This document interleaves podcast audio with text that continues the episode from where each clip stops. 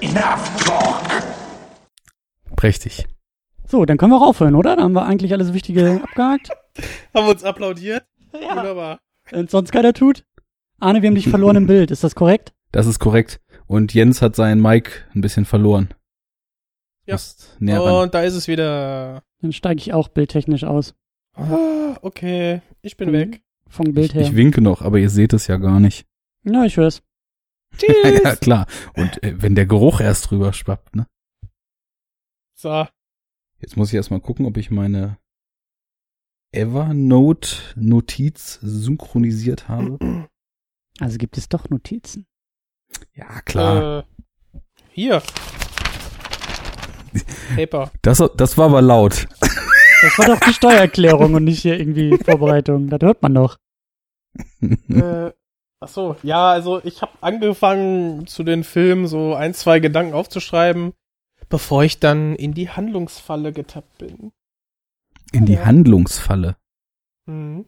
Wie der Daniel immer so schön sagt. Da bist du so im Film drin und äh, ja, machst keine Notizen mehr. Mhm. Das ist aber Dem vielleicht Film auch kann gar man nicht ja so auch nicht schlecht. viel sagen. Das war ja auch alles nix, ne?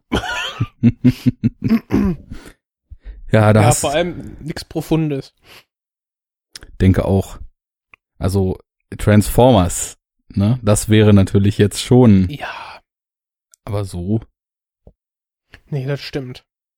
Haben wir denn ähm, irgendwie, also ihr beiden habt da schon mal ein Konzept vorbereitet, ja?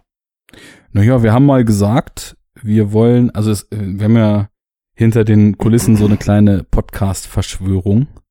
So Mhm. mit den, mit den sieben Podcast-Verschwörern. Ähm, Mhm. Wer das ist, ist natürlich streng geheim. Auf jeden Fall hatten wir da so eine Aktion mal losgetreten.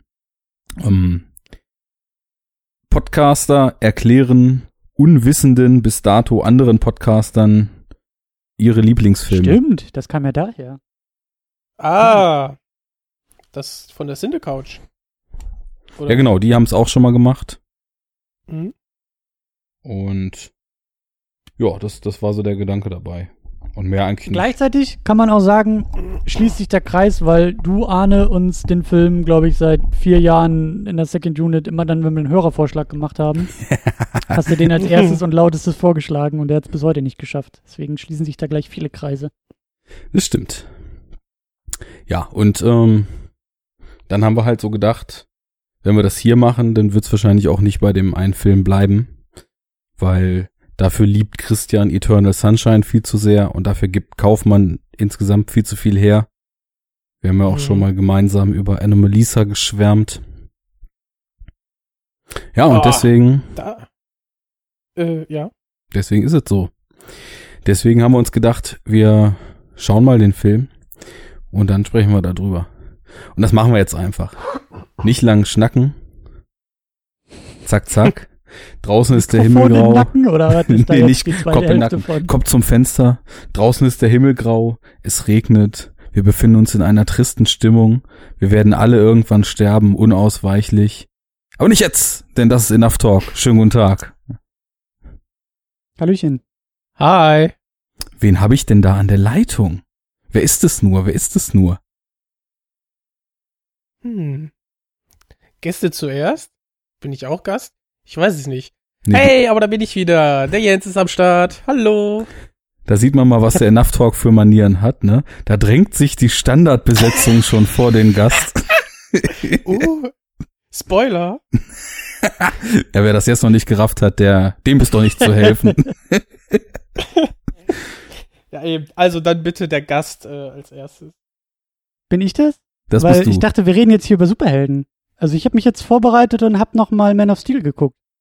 Das wäre tendenziell auch aus dem Stegreif natürlich möglich. Aber da wir, du und ich, wir zwei zusammen, ja sowieso schon genug über Superhelden reden und du generell auch eigentlich viel zu viel über Superhelden redest, mussten wir dich mal wieder aus der Reserve locken. Das kann ja nicht sein. Hier Guardians 2, Wonder Woman.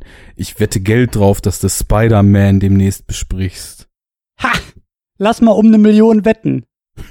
Hab ich doch gar nicht. So, Leicht schade. verdientes Geld. Ja, aber dann werde ich. Na egal. Ja, hallo, hier ist der äh, Christian. So hieß ich. So heiß ich. Hallo Und, Christian. Ich rede auch sehr gerne über Filme und ich bin auch tatsächlich dir und euch sehr dankbar, äh, auch mal wieder über etwas anderes zu reden, als jetzt irgendwie Superhelden oder Fifty Shades of Neue- Grey. ja, oder neue Filmmusicals mit Emma Stone in der Hauptrolle. Das äh, gibt auch nebenbei so andere Dinge, die man besprechen kann. Du hast, Dark. du hast auch sogar einen Audiokommentar zu dem Film veröffentlicht, ne? Mhm. Sowohl zu Man of Steel als auch zu La La Land. Stimmt, den zu Man of Steel muss ich mir mal anhören. Ist das irgendwie ein Patreon-Goodie? Ja, sicher. Für die Patroni. Für die Patronen, genau. Müssen wir mal Vetternwirtschaft anstoßen. Und ich muss quasi, wenn ich dir, also ist ja so, wenn ich dir auf Patreon Geld spenden würde, dann würde ich ja, weil du ja nicht ein Second Unit äh, Patreon, sondern Christian Steiner Account hast, dann würde ich ja quasi, quasi mir selbst dafür Geld geben, dass ich mit dir podcast zusammen. Nur würde da nichts bei mir ankommen. Also Pass, nee, pass auf. Weißt du, was der Knaller ist? Ich mach genau das mit dir. Ich spende Enough Talk tatsächlich bei Patreon. Das heißt, ich, also, Also du, du gibst mir einen Teil vom, vom Superhero Units Obolus ab. Ja, ja, ja, so habe ich es auch noch nicht gesehen. Aber ich, ich werde jetzt zu diesem Podcast einen Tag später eine E-Mail bei Patreon bekommen, dass ich sozusagen in einem Podcast, in dem ich selbst, egal. Patreon ist Welc- eine super Sache. Das wollte ich Welcome eigentlich to so sagen. Patron Circle Jerk. Also, liebe Hörer, ihr seht, Christian muss mir sogar Geld dafür geben, dass ich mit ihm in der Superhero Unit über, über Filme mit Capes und Schlüppern spreche. Aber Weißt du, das ist ja eigentlich alles aus einem wissenschaftlichen Drang entstanden, diese Superhelden-Aktion. Und so ähnlich ernsthaft und so ähnlich wissenschaftlich möchte ich eigentlich jetzt auch mit euch Pappnasen hier über Charlie Kaufman sprechen. Deswegen der- zu albern dürfen wir hier auch nicht werden, Freunde. Hat der Mengele auch Wissenschaftlich. gesagt. wissenschaftlich sogar. Okay, Ja. dann Ich habe eine Menge vorbereitet und äh, das klingt gut. das war gelungen. Denn ähm, du hast es jetzt schon mal so gedroppt. Charlie Kaufman ist die Devise. Äh, ja, liebe Hörer, wir haben jetzt dreimal komplett Freestyle gemacht, aber jetzt war es mal wieder an der Zeit, die Sendung unter einen Cape zu, zu setzen. Unter einen Deckmantel. Quasi eine zweite Identität. Hinter der Brille versteckt sich auch noch ein Symbol. Oder wie? Und hinter dem Sendungstitel versteckt sich sogar ein Konzept. Und das heißt heute, und jetzt kommt erstmal schon mal die größte Hürde, wie spricht man diesen verdammten Filmtitel überhaupt aus? Ich habe Das in, ist deine Aufgabe. ich habe in US-Podcasts mal Synecdoche New York gehört. Und das würde ich jetzt, glaube ich, weil ich denke, es war der Slash-Film und der Slash-Film ist natürlich hochgradig kompetent, mindestens doppelt empfehlenswert und sowieso komplett super, würde ich das einfach mal so übernehmen und sagen, wenn das äh, Devindra Hardawar oder wie er heißt und der Rest der Bande so nennen, dann nenne ich das auch einfach so.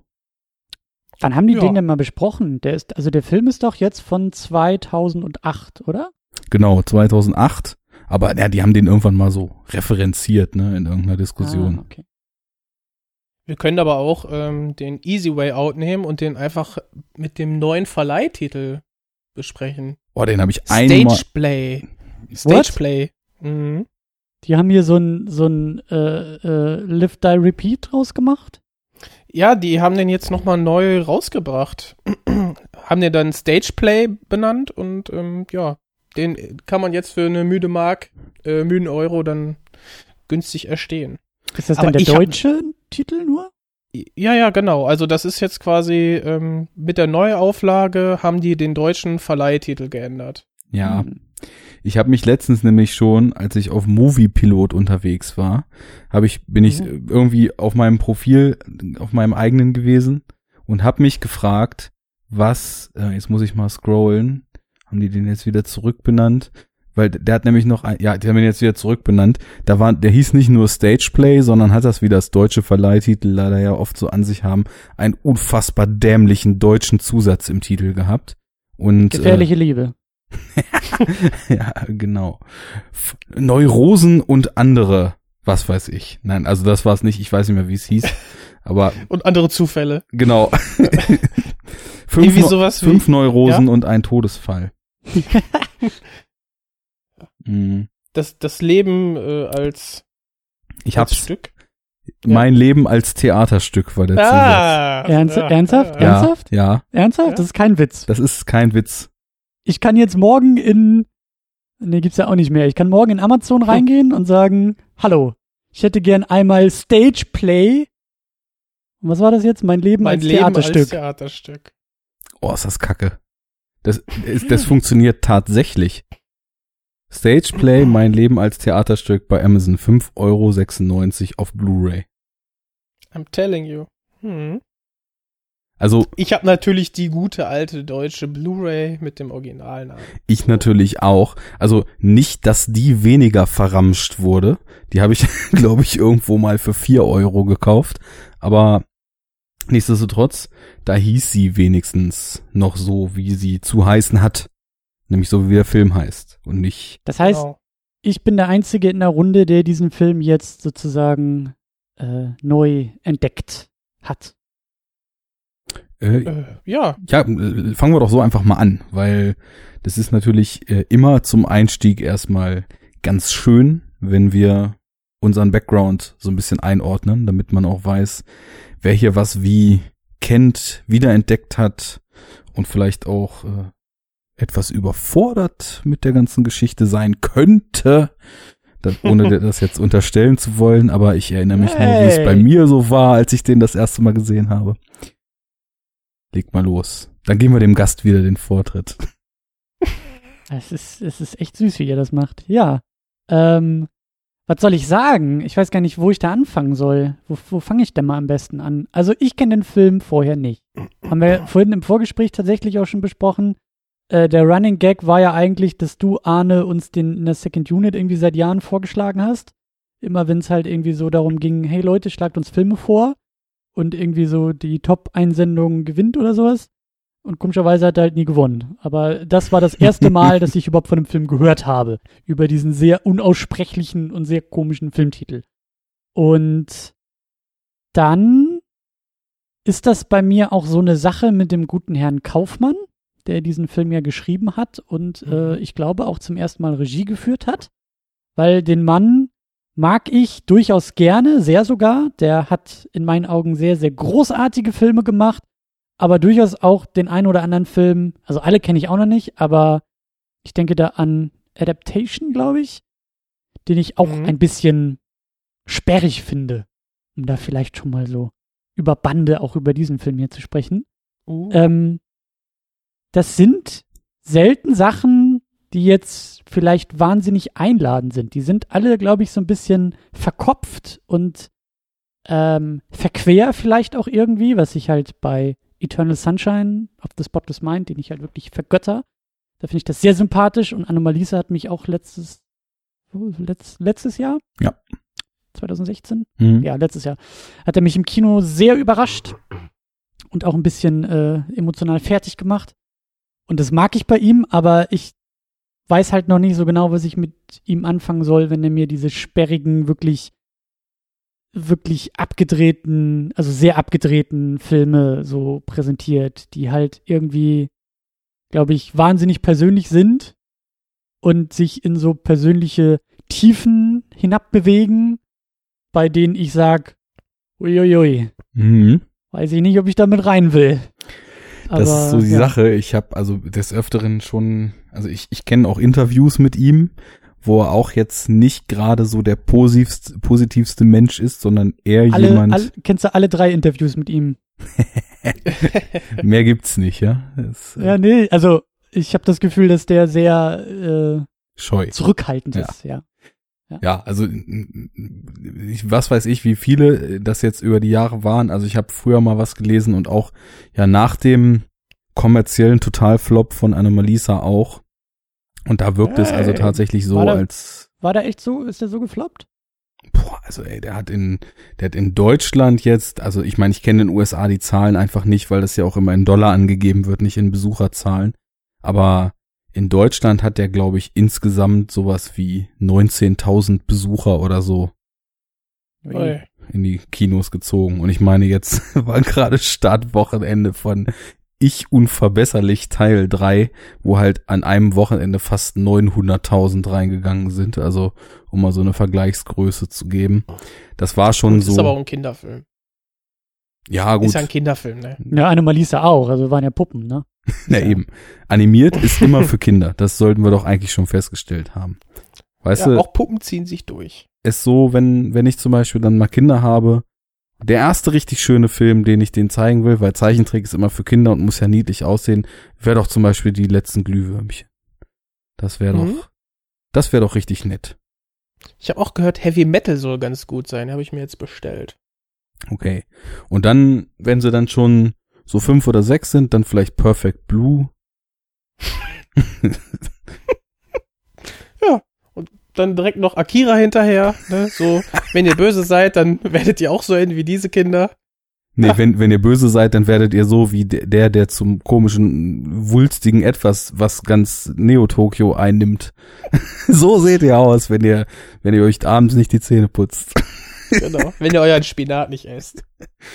Genau. Das würde Popeye auch nicht gut finden, ist ja auch so eine Zeichentrickfigur. Nein, aber davon mal abgesehen, äh, dass man jetzt hier natürlich äh, keine falschen Erziehungsentscheidungen propagieren will. Äh, ich, worauf ich hinaus wollte, ich habe mir bei Kaufmann echt schon oftmals Gedanken gemacht, ob der nicht nah an suizidalen Tendenzen ist, wenn man den so reden hört und eben, wenn man auch so seine Filme sieht, also speziell halt irgendwie, äh, ja, Anomalisa in den letzten Minuten und äh, diesen Film, den ich nun auch mittlerweile recht gut kenne. Ja, Ja, dann sag doch mal, wie du zu Kaufmann gekommen bist, bevor ich jetzt das Wort übernehme. dann äh, mache ich das mal. Also Erstkontakt war, glaube ich, auch einer seiner ersten Filme, die, also zu denen er dann das Drehbuch geliefert hatte. Vielleicht hat er vorher noch was gemacht, weiß ich nicht. Auf jeden Fall Being John Malkovich.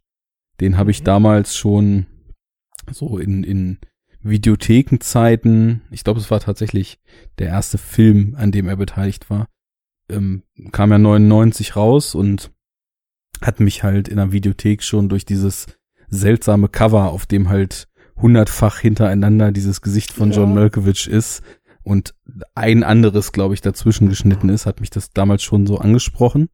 Und das war so ein Film, den ich seitdem halt auch schon sehr, sehr gerne mag, weil der hat halt so meine, mein Spleen für abstruses Zeug relativ stark getriggert. Und äh, das war auch schon so einer der Filme, wo ich dann immer mal, wenn ich mit irgendwem was gucken wollte, dann so hier, kennst du den und den und den dann vielleicht noch mal gesehen habe. Ja, und äh, dann muss aber eine ganze Weile Funkstille gewesen sein. Und als ich dann irgendwann mal angefangen habe, so hier, ich, ich muss jetzt auch wirklich mal, um Filme zu finden, die mir vielleicht deutlich mehr geben, als äh, vieles, was mir so standardmäßig auf dem Weg begegnet, weil es halt populär ist, habe ich dann angefangen mal zu schauen, wer hat denn eigentlich den Film gemacht. Und da bin ich natürlich Mhm. bei Being John Malkovich auf zwei absolute Goldgruben, einmal mit Spike Jones als Regisseur und einmal mit Charlie Kaufman als Writer gestoßen. Weil Spike Jones, ich meine, der hat natürlich zu dem Zeitpunkt, ich weiß gar nicht, noch, noch nicht so viel gemacht gehabt. Ähm, also, Werbevideos oder so? ja, und Musikvideos. Ne? Musik, genau. Was ja auch eine interessante Tendenz ist, weil ähm, Charlie Kaufman ja irgendwie dann scheinbar viel mit Regisseuren zusammengearbeitet hat am Anfang, die eigentlich aus diesem Musikvideo-Business kamen. Also es war ja zum Beispiel auch mit äh, Michel Gondry, der ja auch äh, seit den 80ern oder was, glaube ich, sogar schon Musikvideos macht, mit dem er dann dann Human Nature und Eternal Sunshine zusammen gemacht hat.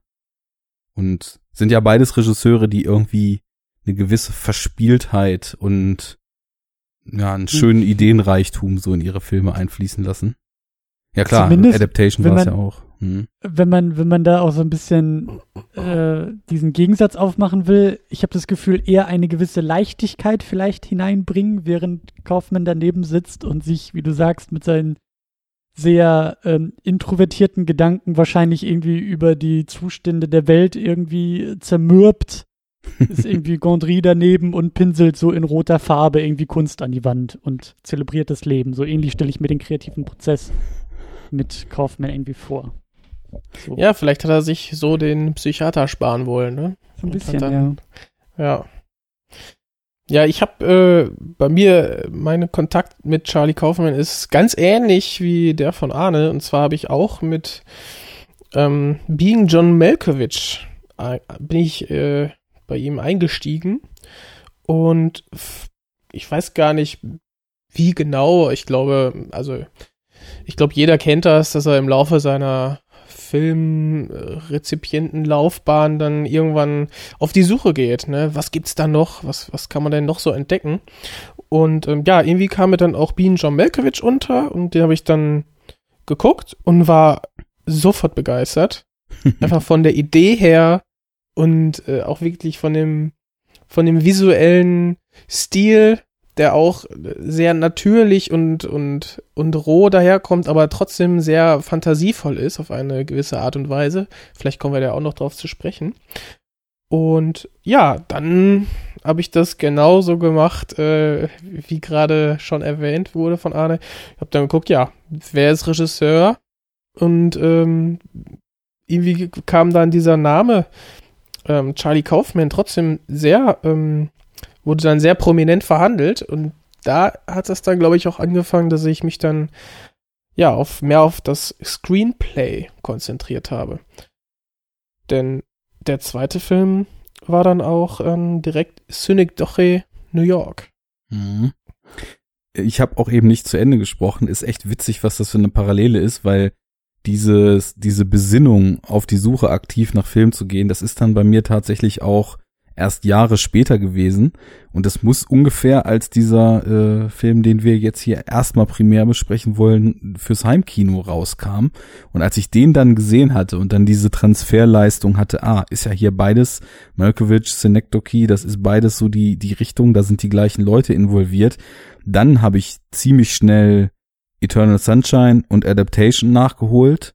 Ähm, dann habe ich auch Mhm. Confessions of a Dangerous Mind nachgeholt und war dann Oh ja. quasi eingenordet auf den Kram von Kaufman und bin am allermeisten auf Synecdoche hängen geblieben. Den habe ich jetzt seitdem, ich glaube jetzt das vierte Mal gesehen ungefähr. Was jetzt auch für einen Lieblingsfilm nicht so oft ist, den in, was weiß ich, sieben, acht Jahren dann so alle zwei Jahre mal zu gucken. Aber das ist natürlich auch ein Ding, das erstmal immer nachwirken muss und äh, wo man dann sich fragt, ob man natürlich äh, zwei Wochen später gleich da oder am, am besten gleich nächsten Tag da wieder ran möchte oder ob man sich erstmal seine Gedanken macht und erstmal anderen Filmen wieder Vorzug gibt und dann später irgendwann das Ding wieder revisited und so auf den auf den Rhythmus habe ich mich da irgendwie eingependelt. Ja, böse Zungen würden sagen, der ist etwas sperrig vielleicht. Das würden Ähm. nicht nur böse Zungen sagen. Also ich finde Charlie das, Kaufman als erster sagen, glaube ich. ja, Ich, ja, ich weiß nicht, vielleicht ist das auch eher wie so ein, so als Screenplay und, und ja, Filmschreiber, dass er diese Gedanken einmal loswerden muss. Und wenn die einmal strukturiert zu Papier gebracht werden, das ist, kann natürlich auch anders passieren als ähm, vielleicht erwünscht, ne, wie man bei Adaptation sehen kann. Dann ist das ja auch sowas wie ein Loslassen oder dann erstmal gut sein lassen. Vielleicht ist das auch so eine Art, damit mit seinen Ängsten, Psychosen dann umzugehen. Und Ja. Sonic Doche in New York, also, also wenn man, wenn man, wenn man einen Oberbegriff äh, zu den Themen, also als Leitmotiv zu, in seinen Filmen suchen möchte, würde ich jetzt in den Raum werfen, dass das so Verlust ist. auf der einen Seite ja, Ebenen. Auf der anderen Seite ist es aber auch so, dass ich das Gefühl habe, je öfter ich die Sachen sehe, und ich habe jetzt bis auf Animalisa alles, was ich von ihm kenne, auch mehrmals gesehen, desto mehr erschließt mich dieser ganz, ganz feine und ich glaube auch schnell einfach zu verpassende Kern, in dem doch irgendwie immer noch so, ein, so, ein, so eine gewisse Hoffnung, so ein gewisser Mhm. Glaube daran, dass alles doch nicht so scheiße ist, wie wir das jetzt 90 Minuten lang gesehen haben und irgendwie auch fast so ein bisschen Romantik drin steckt. Also so eine so, ein- so ein romantischer Glaube daran, dass all dies, was Kaufmann in seinen Filmen immer wieder als leere Hollywood Methodik verschreit und auch richtig anprangert, das äh, an, an, an, on Prangering, ne? Und Prangering. The famous on Prangering. Yes. Das, das, äh, Kennst du etwa die Ärzte nicht? Christian. Doch, aber war das eine Anspielung? Ja. Tja, da musst du wohl die alten Folgen hören. Tut mir leid. ja, die richtig alten, die schon, die schon zwei Wochen auf dem Buckel haben. Oh, wie schlecht, ja, stimmt. Ja. Also damals, ne, seinerzeit, als wir noch über On-Prangering gesprochen haben, ne? Zwei Wochen her, Junge. Das ist Allgemeinwissen. Ihr Eierköpfe, echt. Was, auf was habe ich mich da nur eingelassen? Unfassbar. Ne, ich war ja gerade in einem tiefschürfenden Monolog, ne? Ich sprach ja gerade von der Hoffnung in Kaufmanns Filmen. Und äh, ja, ich glaube, irgendwie hofft er so ganz tief in sich als Mensch doch, dass von all diesem Schwachsinn und all diesen Fassaden und all diesen leeren Versprechungen, die Hollywood einem immer wieder vorsetzt und immer wieder durchkaut, dass da vielleicht doch ein bisschen was dran ist und dass es irgendwie dann doch die Liebe ist, bei der man landet und dass es irgendwie dann doch äh, einen Grund gibt, weiterzuleben, obwohl man irgendwann sterben wird, obwohl man Angst vor Krankheit hat, obwohl man äh, die die Standardabläufe äh, Abläufe des des Menschseins verachtet oder zumindest nicht versteht. Aber da können wir sicher später noch mehr zu kommen zu den. Ich, ich, ich würde nämlich auch ganz gerne noch eine, eine Runde drehen, die ihr auch gedreht habt, äh, äh, nämlich Gern. diesen, diesen Zugang und auch diesen, diesen, diese Reise, weil die bei mir durchaus anders ausfällt äh, und auch lückenhafter noch ist, weil ich habe mich damals in Eternal Sunshine of the Spotless Mind verliebt und habe auch gerade versucht, ein bisschen nachzuklären, in welchem Kontext das war. Und das muss, also ich bin mir ziemlich sicher, dass ich über Jim Carrey zu dem Film gekommen bin. Mhm. Gerade den ernsten Jim Carrey mag ich sehr, sehr gerne. Ich mag Jim Carrey sowieso sehr gerne, aber ich hatte da auch so meine Phase und auch, was ihr so sagt, so mit so ein bisschen filmische Erwachungsmomente, wenn man merkt, oh, Film ist ja vielleicht auch mal mehr als Unterhaltung und kann mich vielleicht auch emotional irgendwie mal so ein bisschen irgendwie äh, packen. Und da hat mir dieser Jim Carrey sehr gut gefallen. Und ich habe ihn aber, glaube ich, nicht, ich habe ihn im Heimkino irgendwie entdeckt und wahrscheinlich auch relativ frisch, also als er frisch draußen war, denn ich weiß, dass ich nach Eternal Sunshine gesagt habe, geiler Film, wer hat den gemacht? Und bin bei Gondry hängen geblieben und bin dann Hm. für seinen nächsten Film, Science of Sleep 2006, äh, auch ins Kino gerannt und habe Ja. gedacht, geil, das wird ja richtig, das wird nochmal so eine schöne Traumnummer und war ein bisschen enttäuscht. geil. War ein bisschen Oh, echt? ja, also weil ich habe wahrscheinlich auch was anderes erwartet und also schlecht ist er nicht gewesen, aber irgendwie nicht so nicht so wie ich irgendwie erhofft und erwartet hatte, einfach weil der zu Hm. anders war als äh, Eternal Sunshine. Äh, Ja, was ja die nicht schlimm Sache- ist per se, aber Mhm. ne? Die Sache dabei Und- ist, dass das, also diese Gondry-Filme, äh, Eternal Sunshine, der hat total tolle Einfälle, inszenatorisch und so weiter, aber der ist Mhm. sogar für äh, Gondry-Verhältnisse noch relativ normal. Was äh, zum Beispiel Science of Sleep mit diesem, mit diesem Pappkarton äh, Control Station im Kopf von Gut. sich selbst und die die die die ganze Bildsprache und dieses so wie mit Pappmaché zusammengebastelt den Film, das ist so eine Art und Weise, da habe ich halt das Gefühl und äh, das kommt nicht von irgendwo, weil er hat halt auch in den 90ern viele davon gedreht, aber als ob diese Filme eigentlich alle nur lange Björk Videos mit einer coolen Idee sind. Und äh, das ist dann halt, also bei, bei Schaum der Tage ist das dann in absoluter Extremform. Das ist, soweit ich weiß, sein neuester, der auch super geil ist. Ähm, da hat er wieder auf Französisch gedreht mit äh, Audrey Tautou und diesem anderen relativ bekannten französischen aktuellen Darsteller. Aber ja, es, ich weiß schon, was du meinst. Also du, gerade bei dir, du bist ja auch so jemand, der viel auf Skript und auf, auf Figuren und auf so den, den emotionalen Impact des Ganzen so baut und da hat natürlich Eternal Sunshine deutlich mehr zu bieten als die anderen Gondry-Filme, die ich so kenne zumindest. Und vor allen Dingen muss man dazu sagen, also Eternal Sunshine hat er in Hollywood gemacht und Science of Sleep hat er in Frankreich gemacht und ich war, glaube ich, einfach auch extrem überfordert, auf einmal einen französischen Film zu sehen. Und weißt du, so dieses Popcorn in your face schieben und dann auf einmal halt irgendwie sowas ist halt nicht so. Mhm. Ich sag ja, es lag eher an meinen Erwartungen, aber äh, so, und, und dann war es halt so, also ich bin halt eher dann bei Gondry hängen geblieben. Ich wollte bis heute, habe es irgendwie nicht geschafft, diesen ähm, Be Kind Rewind zu gucken, den ich irgendwie seit, glaube ich, zehn Jahren auf meiner Watchlist habe. Ich finde den super. Dich. Ich, ich auch leider nicht. Ja, ja das ist so ein, eine offene Wunde. Aber, jetzt kommt es nämlich wieder. Äh, Green äh, Hornet fandst du geil. Also. Sorry. Ähm, das wäre ein bisschen zu weit gegriffen, aber natürlich habe ich Green Hornet gesehen, denn wenn Gondry einen Superheldenfilm macht, dann guckt man da schon mal genauer hin.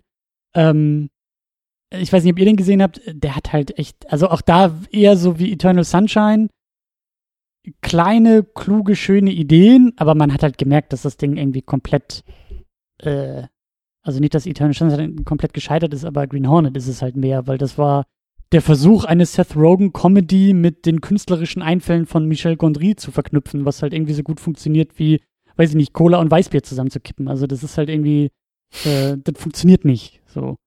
Und ähm, deswegen war das bei mir eben auch ganz lange, um wieder so diesen Bogen zurück zu Kaufman, Gondry war derjenige, den ich für diesen Film verantwortlich gemacht habe und gar nicht so sehr Kaufman. Und das ist aber auch eine heute, einfache Tendenz, muss ich kurz nur einmal ganz kurz zwischengehen. Mhm. In diesen Erwachungsphasen, was Film betrifft, also die meisten brauchen doch eine Weile, bis sie tatsächlich auch Drehbuchautoren aktiv in den Fokus nehmen. Würde ja, ich und, tippen. Ja, ja, und, und es ist auch bis heute noch so, dass ich jetzt, ähm, also Kaufmann ist jetzt nicht irgendwie mein Favorite oder sowas. Der, das, das war so ein bisschen gerade eben auch der Versuch, das halt klar zu machen, dass es halt für mich diese Gegensätze auch so ein bisschen gibt. Also dann in die Vergangenheit zu reisen und sozusagen die Sachen vor Eternal Sunshine mir anzugucken, also äh, da habe ich halt immer noch Lücken. Mhm. Ähm, Adaptation habe ich neulich erst geguckt und fand ihn halt eben auch äh, relativ schwer. Being John Malkovich habe ich bis heute nicht geguckt. Mhm. Ähm, Puh, buh. Ich, ich weiß. Und auch, ich weiß, dass auch letztes Jahr bei Anomalisa, ich war mit einem Kumpel im Kino, der Kumpel kam aus, aus München, war ein Wochenende in Berlin und wir haben halt dann irgendwie ein bisschen rumgehangen und es war so, ja, beide filmisch halt sehr interessiert und dann war klar so, lass mal ins Kino gehen. Bisschen rumgesucht, ein bisschen rumgeguckt und so. Ähm, und dann war irgendwie Anomalisa auf dem Tisch und dann war natürlich auch gleich so Schlagwort Charlie Kaufman und du liebst ja Eternal Sunshine und so. Und es war dann so, hm, ja, bringt mich jetzt nicht zwangsläufig ins Kino.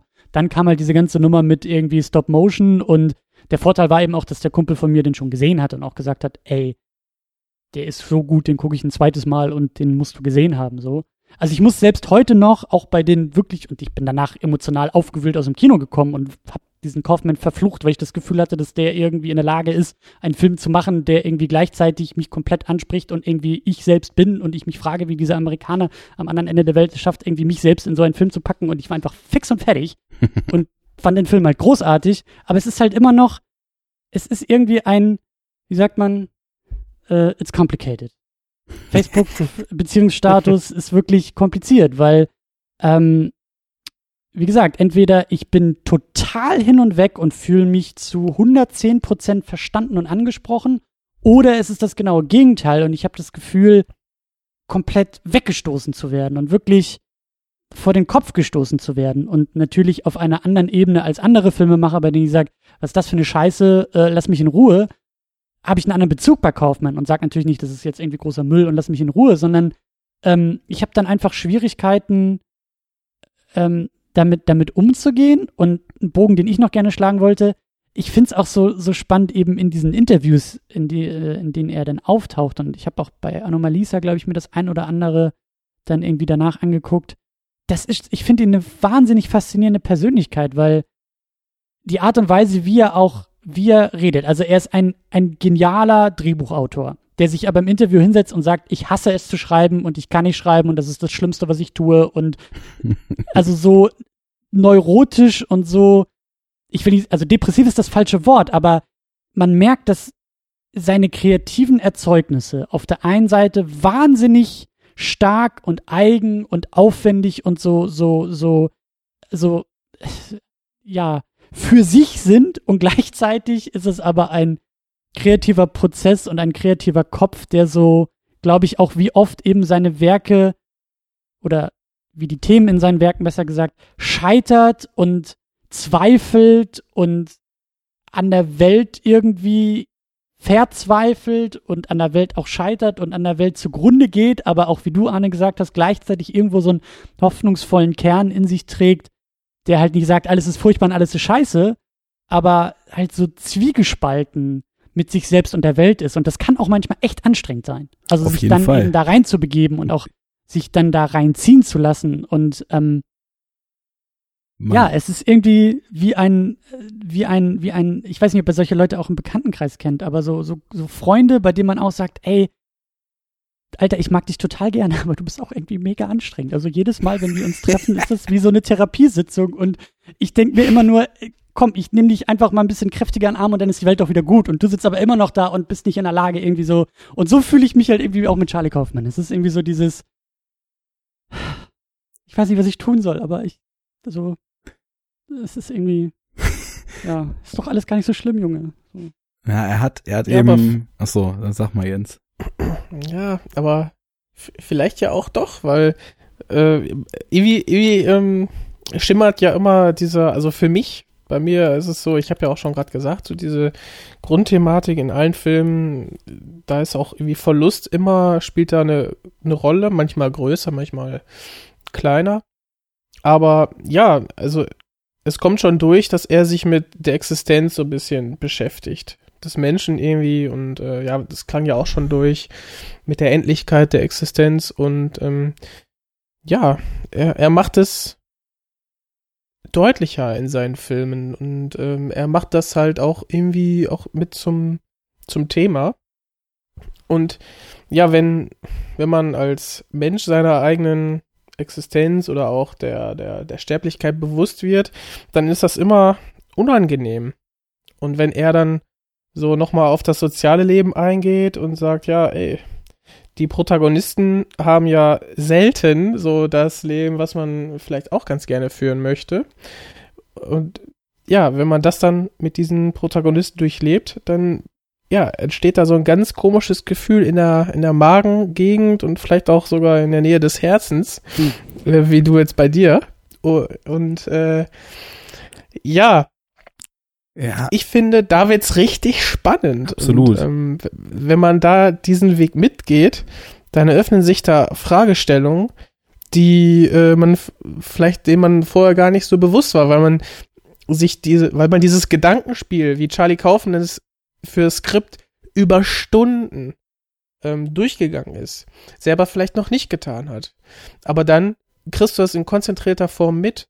Und das ist, ja, ich finde das sehr reizvoll und mich interessiert das dann auch, also Synecdoche finde ich richtig toll und ähm, Eternal Sunshine ist auch dann eher hoffnungsvoller und ist halt auch wirklich eine sehr schöne Romanze, die so alles andere als verkitscht ist. Mhm. Ähm, ihr beide seid ja, glaube ich, Fans von Anomalisa. Der hat mir mit am wenigsten gegeben. Da muss ich sagen, ähm, ich habe schon verstanden, was er mir da ähm, sagen wollte, glaube ich zumindest. Vielleicht erklärt ihr mir das mal. Ähm, aber ich, ich kann dann diesen, diesen etwas verkopfteren Film, kann ich dann irgendwie ein bisschen mehr abgewinnen, weil da mehr verhandelt wird. Mehr als dieses der gescheiterten Existenz und was das vielleicht dann noch mit sich führt. Ja, Vielleicht- Anomalisa ist ja, ist ja nicht nur über die gescheiterte Existenz und das ist was, da wollte ich die ganze Zeit eben schon immer einsetzen, einsetzen, einsetzen. Ja, Weil dann er hat setz, halt- mal, setz mal ein. Er hat halt, ja, genau, wir halt unterbrechen diese- dich jetzt auch nicht mehr. Hä? Ja, also ich, ich, ich mache das ja sowieso nur, um mich hier, um mich hier reden zu hören, ne? Also von daher. also, er hat halt immer diese Ambivalenz und das macht das Ganze halt immer so spannend. Es ist halt nicht nur so, dass, also finde ich, dass die Filme irgendwie extrem Verlust verhandeln. Es ist auch immer so, aber es gibt halt auch immer noch andere Komponenten. Und äh, ich habe jetzt für die Sendung zumindest nochmal Adaptation und Eternal Sunshine aufgefrischt und Synecdoche nochmal so wirklich äh, ganz bewusst und äh, also wirklich auch mit einem Auge für Kleinteiligkeit so versucht zu gucken. Und da ist mir einfach eben aufgefallen, es gibt so ein paar Konstanten, die ziehen sich immer durch und der Verlust ist auf jeden Fall ein riesengroßes Standbein schon davon. Also ob es nun irgendwie in Eternal Sunshine der äh, die die Angst und das Rebellieren gegen den Verlust dieser Liebe ist, ob es ähm, in Adaptation der Verlust des Bruders ist, ob es ja in, in Being John Malkovich ist es auch in gewisser Weise ähm, dieses, ja, obwohl da ist das Kernthema eher so dieses in eine andere Haut zu fahren, weil diese Unsicherheit und dieses nicht klarkommen mit der Welt und mit ihren Regeln und wie die funktioniert, das ist ja eben auch so ein Kernthema, was immer wieder auftaucht äh, und immer wieder verhandelt wird. Das er scheinbar als Mensch irgendwie nicht in der Lage ist. Und gerade das ist ja eben auch so schätzenswert daran, so nach den normalen Regeln zu spielen. Also er kann halt nicht den normalen Hollywood-Film äh, schreiben, er kann sich nicht normalen Verhaltensregeln unterwerfen und äh, lehnt das auch total ab, äh, dieses Normale, dieses einfach nur zu funktionieren, was halt in Adaptation zum Beispiel total geil über seinen Bruder, der halt einmal so einen Writers Workshop macht und ja. plötzlich so den, den absoluten 0815 Thriller runterreißen will. Ja. Ähm, das kommt da eben auch so drin. Und ich, ich finde mich da auf der einen Seite finde ich mich da extrem drin wieder, weil ich habe es ja letztens schon mal erzählt, wie ich auch dazu neige, öfter mal so der Grumpy-Typ zu sein, der irgendwie darüber schimpft, dass alle irgendwie immer nur den platten Scheiß feiern und äh, warum die geilen Sachen und die interessanten Sachen und die vielschichtigen Sachen eben nicht die Beachtung finden, wie halt Transformers 5 oder so. Und äh, auf der anderen Seite finde ich mich aber auch dann so in ihm wieder, weil so sehr ich meckere, habe ich doch irgendwie dann immer wieder so einen, ja, so einen gewissen Glauben daran. Also ich bin nicht so ganz der Nihilist und nicht so ganz der dystopische Typ, sondern denke mir immer wieder, ach komm, so, so scheiße ist es doch auch nicht und äh, lebe ja irgendwie gern und bin halt nicht so derjenige, der sich dann irgendwie verkriecht und sagt, alles kacke und äh, nur noch irgendwie Runterzieherfilme guckt, sondern ich brauche auch so beides und diese Sehnsucht irgendwie auch tatsächlich was bei Eternal Sunshine ganz stark wird, diese Sehnsucht eben auch nach Liebe, nach, nach einer gewissen Geborgenheit und ja, so einem so einem Faktor im Leben, der das Ganze halt eben schöner und erträglicher macht aus seiner Sicht. Das spielt er eben auch mit. Und da, dann bleibt es halt immer ambivalent. Und deswegen entstehen da so Aber viele Schichten drin. Aber ich finde, und das ist, das ist auch ganz, ganz wichtig. Ich würde nämlich nie sagen, dass Charlie Kaufman ein Pessimist oder, oder ein, ein, ein Nihilist ist oder sowas. Das ist halt. Absolut ähm, nicht. Auf, auf den ersten Blick ähm, ist es leicht, das irgendwie in seinen Filmen, also nicht zu sehen oder das da rauszuziehen, vielleicht eher. Aber ich finde, das wird diesen Film, oder zumindest den, die ich halt irgendwie kenne und den, den ich, die ich auch so liebe, äh, Eternal Sunshine Anomalisa, das wird diesem Film halt überhaupt nicht gerecht. Und gerade das finde ich ist halt auch das Tolle. Deswegen liebe ich halt Eternal Sunshine so sehr, weil ich das Gefühl habe, was wir alle drei, glaube ich, jetzt schon irgendwie auch in den Mund genommen haben zu dem Film, ist ein wahnsinnig hoffnungsvoller Film. Und mhm. ich, mir ging es halt so, ich habe ihn halt eben damals irgendwie, es muss vielleicht irgendwie 2005, 2006 gewesen sein, irgendwie dann gefunden. Und natürlich, wie es so ist, bei so Lieblingsfilmen und so Herzensdingern, ne, man, man zeigt die gerne rum, man verteilt die gerne weiter, man empfiehlt die gerne weiter.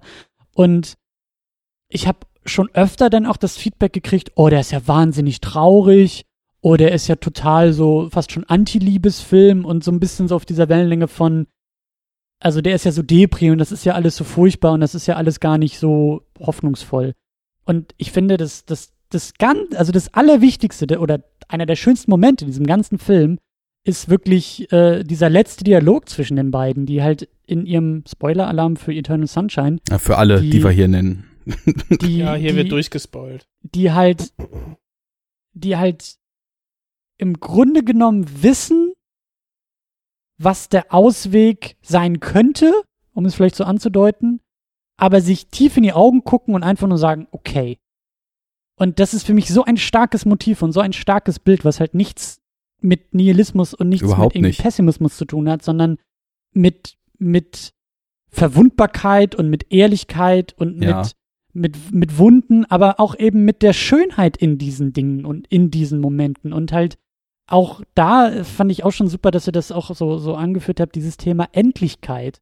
Charlie Kaufman ist ähm, durchaus ein Romantiker, würde ich sagen. Und ich glaube, das ist das, was meine Wellenlänge sozusagen ausmacht. Also in dem Moment, wo Charlie Kaufman über, über Liebe schreibt und inszeniert, bin ich irgendwie voll bei ihm. Aber, Aber und da muss halt ich auch noch sagen, es ist irgendwie eine andere Form von Liebe als Hollywood-Liebe. Es fühlt sich bei ihm, weil er eben dem Ganzen auch so viel gegenüberstellt, einfach ehrlicher an als vieles, was man sonst ja. so sieht. Und es ist verletzlich und es ist vor allen Dingen auch, auch da wieder so ein Stichwort, was, was, was äh, du auch schon genannt hast, es ist so ambivalent. Es ist halt eben nicht einfach. Charlie Kaufman ist jemand, der macht es sich nicht einfach, egal was er da anrührt. Und dann hat er sowas wie Adaptation und verhandelt im Grunde genommen, wie verkompliziert er sich selbst irgendwie seine eigene Arbeit macht. Ähm, und da, aber das ist es halt eben. Es ist halt nicht einfach. Und dann hast du halt so eine 0815 Schnulze irgendwie daneben und dann irgendwie er findet sie und sie findet ihn, dann gucken sie sich in die Augen, dann küssen sie sich und am Ende sind sie alle glücklich. So, das ist halt auch nett, aber es ist halt, es ist zu einfach.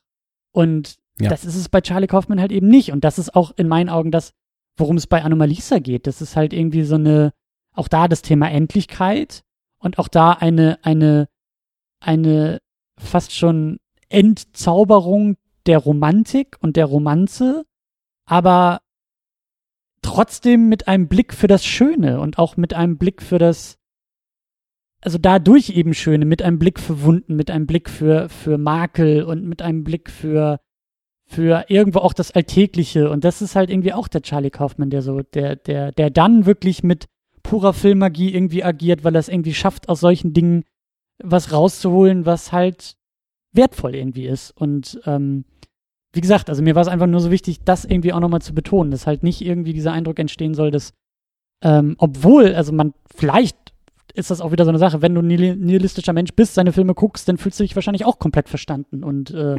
äh, würdest sagen, so Christian, halt die Fresse, das, was du sagst, ist totaler Blödsinn, weil, und dann kommen die nächsten 20 Argumente, aber. Na, ich glaube, Ja, wenn, man, wenn man die aufmerksam guckt, dann, dann muss man irgendwann auch schon beide Seiten akzeptieren, die da drin stecken. Was du jetzt gesagt hast über Eternal Sunshine ist natürlich alles komplett richtig und das, das ist dann eben so dieser Ansatz, das Ganze irgendwie subtiler, aber deswegen, ja, deswegen halt eben ehrlicher zu machen. Was du meintest, sie wissen, wo es hinführt, ne, und man sagt ja auch so, ne, es besser zu wissen, aber trotzdem zu machen, so, das, äh, Mhm. das macht in dem Film dann schon einiges aus und dazu kommt, also für mich ist immer das stärkste Motiv in Eternal Sunshine, dass er und da ist wirklich die, ich habe es ja vorhin schon so genannt, du eben auch, da ist wirklich so der Romantiker, der eben so sagt, diese zwei Menschen, diese zwei Hauptfiguren, die sind anscheinend so sehr füreinander bestimmt, dass selbst nachdem sie sich gegenseitig aus den aus den jeweiligen anderen Kopf haben auslöschen lassen, dass sie sich einmal wieder Mhm. sehen und diese Verbindung plötzlich so stark da ist, dass sie quasi, dass, dass es gar nicht anders sein kann, als dass sie wieder von vorne anfangen und sich neu kennenlernen, einfach weil ihre Verbindung so stark ist und weil da, weil da mehr ist als das, was sie in Form von Erinnerungen jetzt haben auslöschen lassen. Und das ist halt irgendwie, das ist so ein Gedanke, der ist stark, der ist, der, der, da, da steht richtig was hinter und ähm, insofern hat das dann eben auch eine Kraft und haut einen emotional dann auch gegen Ende des Films halt richtig um. Ne? Ja, und, und die, ich meine, die, die Rolle von Jim Carrey, äh, ich meine, der arbeitet dann ja in dem, in dem Prozess des aktiven Vergessens, geht er, durchläuft er nochmal die Erinnerung und merkt dann, okay, Mhm. auch die schmerzvollen Erinnerungen haben positive Seiten, sind auch wichtig und die haben ihn auch zu dem gemacht, vielleicht sogar, was er ist. Und dann arbeitete er ja aktiv dagegen, gegen das Vergessen. Ja. Und ähm, das ist, dadurch schafft er, so habe ich mir das zusammengereimt, ja dann auch wieder neue Erinnerungen und ähm, ich meine, das sind ja dann Erfahrungen, die ja dann nochmal diese Bande zwischen dem Paar dann vielleicht sogar noch verstärken. Ne, dass äh, Sachen, die man vielleicht vergessen will, aber nicht kann Mhm. und im Endeffekt dann vielleicht doch nicht will oder auch nicht darf, äh, dass sie einfach zu einer Beziehung dazugehören. Mhm. Das Ganze dann in diesem Science-Fiction-Setting, ähm, ja, ist wirklich sehr stark und ja, so wie Christian auch gesagt hat, ich meine, das letzte Bild ist einfach bejahend, bejahend zur äh, Beziehung. Das ist dann nicht nur rein positiv, sondern du weißt einfach durch die vorangegangenen, ähm, weiß nicht, 90 Minuten, dass da viel mehr hintersteht, dass die Beziehung nicht nur eitel Sonnenschein war. Ja. Und dennoch entscheiden sie sich füreinander. Also was Stärkeres äh, kann es ja eigentlich gar nicht geben. Und das ist ja gerade die, die wahre Komponente daran. Das ist ja völlig illusorisch und das ist ja gerade die große Hollywood-Lüge, dass immer alles Sonnenschein, Wolke 7 und Friede, Freude, Eierkuchen ist und äh, wenn der Traumprinz seine Prinzessin trifft, dann gibt's halt bis ans Lebensende nur grinsende Gesichter und die totale Einigkeit. Das und ist deshalb halt liebe ich. La La Land so sehr, weil der Film das halt auch ein bisschen torpediert, aber das nur am Rande. Da kann ich nichts zu sagen. Echt nicht? Nee, Hast, hast du nicht gesehen? nee. Arne So. lässt sich vom Poster halt so verführen. Der sieht da zwei schöne Menschen drauf und denkt, Mensch, das ist ja auch so eine Hollywood-Klischee-Romanze und die brauche ich ja gar nicht gucken. Nein, Oder? ich, ich weiß, dass da gesungen wird und deswegen.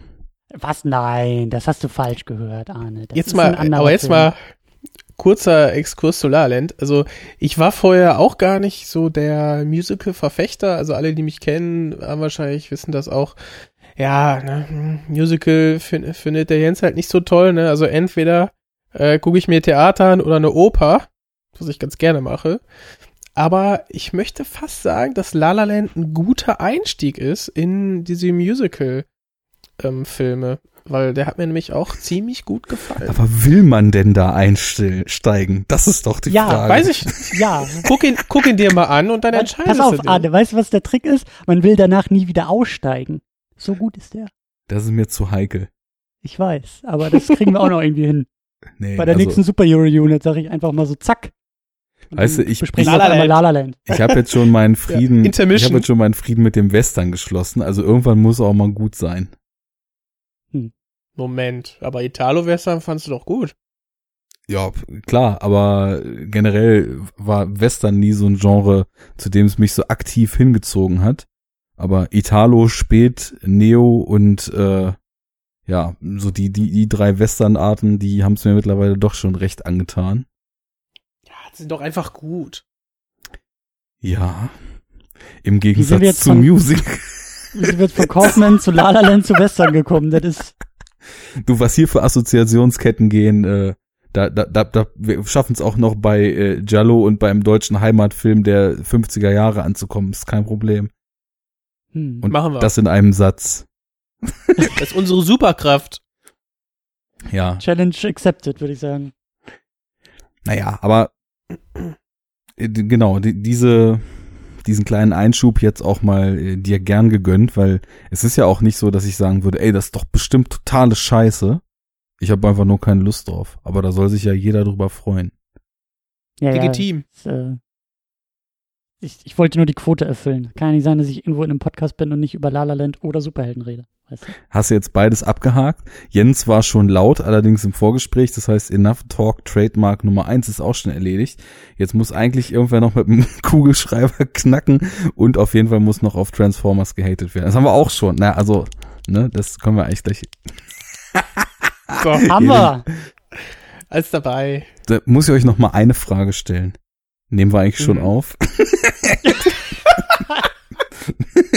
Ah, fuck. Hätte ich aufnehmen, Aufnahme drücken müssen, ne? Das, das war doch jetzt das Vorgespräch, oder nicht? Jetzt kommt doch als erstes die Patreon-Liste und dann gehen wir den Cast durch und dann machen wir den Plot nochmal und dann, oder? Ich glaube, Ja, Sie sind da Konzept. verrutscht, junger Mann. Ach so. Konzept hätten wir dann jetzt. Genau. Das Konzept heißt, wir sprechen über Charlie Kaufman.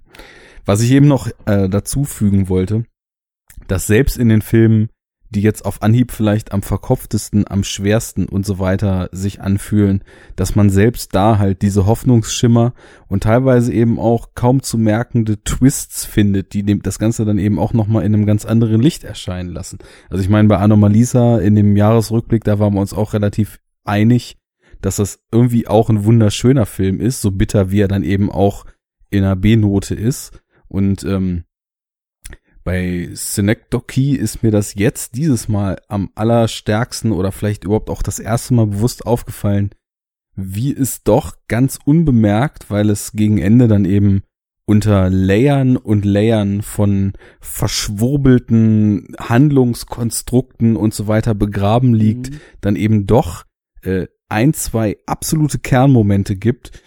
Und das hat man eben nicht oft in dem Film, dass quasi so der Bruchteil einer einzigen Szene alles, was vorher passiert, nochmal in ganz anderem Licht erscheinen lässt. Das finde ich zum Beispiel bei Zero Dark Thirty mit der letzten Szene extrem stark. Und hier ist es auch so, dass ähm, das, was man vorher meint zu sehen und was man auch für sich erstmal klarkriegen und glatt ziehen muss, dass das in einem ganz anderen Licht erscheint und ja, eben doch ähm, der Figur nochmal so eine, so eine ganz neue Facette gibt und auch, ich glaube, den Themen, wo Kaufmann drauf hinaus will, nochmal so eine ganz neue Facette gibt. Äh, aber da kommen wir vielleicht später nochmal konkret zu, weil da würde ich auch gerne mal wissen, was ihr da so konkret zu denkt. Räuspern und Stille. Das ist ja schon mal ein Anfang. also Christian, willst du denn dann mal den Plot zusammenfassen?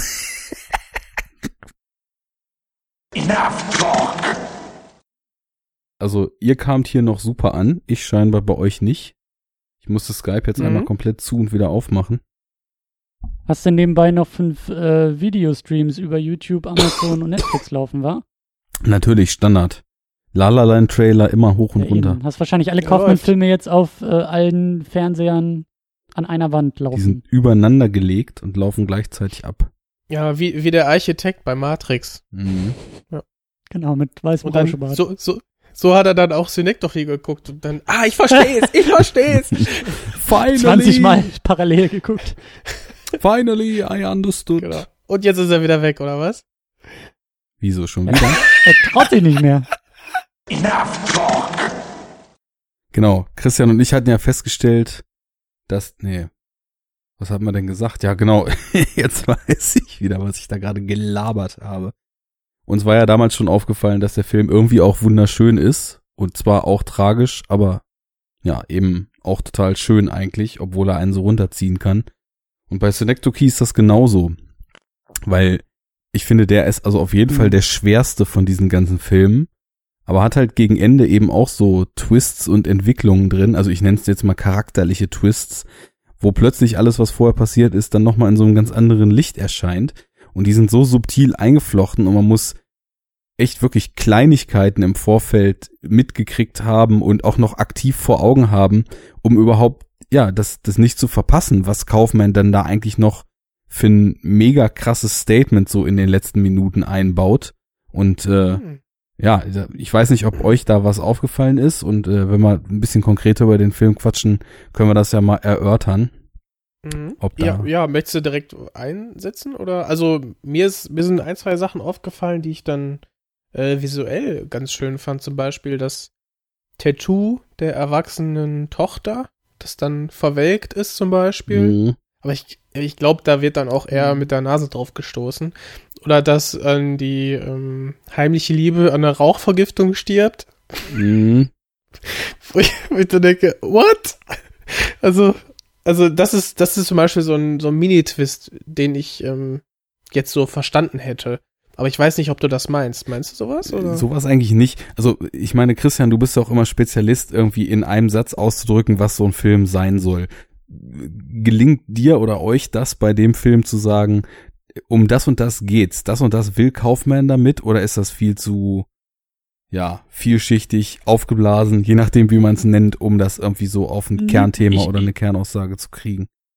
Ich, ich, ich kann es gerne mal versuchen. Ich hätte jetzt auch äh, vorgeschlagen, dass wir uns vielleicht etwas ähm, tastend durch Motive erstmal bewegen. Jo. Also erstmal ein bisschen vom Groben und kann man ja immer noch weiter ins, ins, ins Kleine, ins Feine, ins Konkrete noch kommen. Aber für mich war schon relativ schnell ein Gefühl von, ja, ein, ein Minderwertigkeitsgefühl ist in dem Film durchgekommen. Ein Gefühl von, auch da wieder so der Kaufmann, den ich irgendwie kenne, der seine Figuren an der Welt scheitern lässt. Aber halt auch, also ich habe das Gefühl, dass er hier auch irgendwie noch, noch, äh, nicht fieser, aber noch lieber mit dem Messer noch mal tiefer in die Wunde dreht seiner Figuren. Und das ist halt irgendwie, also das Thema Minderwertigkeitsgefühl ist es und Impotenz. Ja, also der, der, ähm, ich, ich komme schon gar nicht mehr drauf, wie er hieß, die Haupt Caden. Äh, Caden, genau. Ist ein, also auch er scheitert sehr, sehr stark, wäre jetzt so meine, meine erste These. Ähm, er geht mit einem Minderwertigkeitsgefühl durch die Welt und das äußert sich eben daran, sein Theaterstück wird nie fertig. Ja, also dieser kreative Prozess, der nie abgeschlossen ist, weil er halt, er, er schafft es nicht sozusagen zu einem Ergebnis zu kommen oder sich zu einem Ergebnis zu trauen, sondern es wird einfach unendlich komplex. Weil das natürlich dann auch, ne, so, äh, in dem, da musst du dich mit, der, mit deinem eigenen Minderwertigkeitsgefühl nicht auseinandersetzen oder, oder hast halt nicht das Problem, dass der Spiegel der Kunst dir irgendwie zeigt, was du eigentlich bist und kannst und nicht kannst und so, sondern du schiebst es immer weiter weg. Dann das Thema Impotenz ist halt auch ganz, ganz deutlich. Also es ist ein, ein, ein, ein das kann ich noch aus dem, aus dem äh, Filmwissenschaftsstudium so, das machst du halt, das, das sind die einfachen Punkte, die du sammeln kannst. Du guckst einfach mal ein bisschen drauf, so, also erstmal nicht nur sexuelle Impotenz, aber dann guckst du eben, also wenn dann auch noch die sexuelle Impotenz wirklich dazukommt, dann hast du einen Jackpot und das ist ja hier der Fall. Also wir sehen ja nicht einmal, wie er irgendwie Sex hat in dem Film. Jedes Mal, wenn es irgendwie dazu kommt, scheitert er dran. und zerbricht und fängt an irgendwie abzulehnen und zu weinen und sagen, oh, ich bin so verletzt und ich kann das eigentlich gar nicht machen. Gleichzeitig zeugt er irgendwie Kinder in dem Film, aber wir sehen es nicht einmal. Ähm, also es ist irgendwie, ja, also da, also er scheitert in allen Bereichen, eigentlich an allen Punkten und da bräuchte ich jetzt, glaube ich, euch beide, weil ich glaube auch, dass er, und das ist dann wieder der Kaufmann, den ich halt vermute, aber noch nicht so ganz gesehen habe, weil mir der Blick fürs Detail noch fehlte. Auch da muss irgendwo die Schönheit drin sein. Es ist ja kein, es ist nichts komplett Negatives, weil auch da so in den kleinen Momenten, glaube ich, irgendwie etwas aufflackert. Oder äh, äh, ich erinnere mich da an die, an die, an die äh, Szene am Sterbebett der eigenen Tochter. So, kein, mhm. kein Elternteil der Welt wünscht sich, seine Kinder zu überleben. Aber Kaufmann schreibt das seinem Protagonisten erstmal in den Film und drückt ihm dann irgendwie noch unendlich mehr rein, weil es darum geht, dass er seiner Tochter um Vergebung bitten soll, weil er ja mit seinem homosexuellen Partner davon geflohen ist und die Familie im Stich gelassen hat, was ja nicht der Fall war, aber was so er absurd, eben, ey. Ja, und das Geile ist halt auch noch, dass die Tochter ihm das dann nicht vergibt. Sie sagt noch, sag das bitte, dann kann ich dir vergeben. Genau. Sagt, okay, und dann sagt dann er das und dann sagt sie, nein, ich vergib dir nicht. Es ja. ist halt, also, und dann stirbt sie. Ja. So eine Trotzreaktion, einfach wegsterben. Ja, aber das ist halt so, so, also das ist halt zum Thema Scheitern und Impotenz. Also das ist so, also der Typ kriegt halt nur reingedrückt. Von allen und von außen und von überall. Und das ist halt so. Das ist mir schon, ist schon krass. Mir ist dieses Zur Mal Verteidigung, aber kurz so, darf ich kurz, ja, kurz zur Verteidigung der Männlichkeit. Er hatte ja Sex. Ihr seid sehr süß, ihr es, Er weint das ist immer ja sogar zur Verteidigung seiner äh, Männlichkeit, sexuell jedenfalls. Äh, der hat, also klar, es wird auch versucht, aber es ist eine Entwicklung zu sehen denn äh, irgendwann zum Schluss hat er auch Sex und er hat nicht geweint. Ja. Und dann wird ihm die Frau, die das ermöglicht hat. Hey, ist doch, ist doch gut. Am Ende geht er ganz normal, naja, nicht normal mit seiner Sexualität, um das nicht, aber er muss halt nicht weinen. Ähm, ja, aber ich, ich fand deine Ausführungen schon mal ganz gut und zu den äh, vom Groben ins ja? Oh oh. Ihr stottert auch schon wieder ganz gut. Ja, der Arne ist aber ähnlich impotent, würde ich sagen. Oder zumindest ihm seine Internetleitung. Enough Talk! Herzlich willkommen zum Enough Talk. In sehr übersteuerter Art und Weise. Oh, sorry, echt? Äh, nee, warte mal, besser. dann tue ich mal wieder ein bisschen weg. Oh, ey, also, also sobald mehr als zwei Leute beteiligt sind, ist einfach die Hölle. Scheiße. Skype ist der letzte Dreck. Enough talk! Ja, das, das ist wahrscheinlich keine Dynamic Bitrate, die die rüberschicken. So wie Skype ja. rechnet einen ja eigentlich so schlecht, wie es halt geht und so gut, wie es halt ne, funktioniert. Egal. Also Jens war gerade dabei auszuführen, ähm, etwas, was ich dann nicht mehr verstehen konnte. Du hast was erzählt.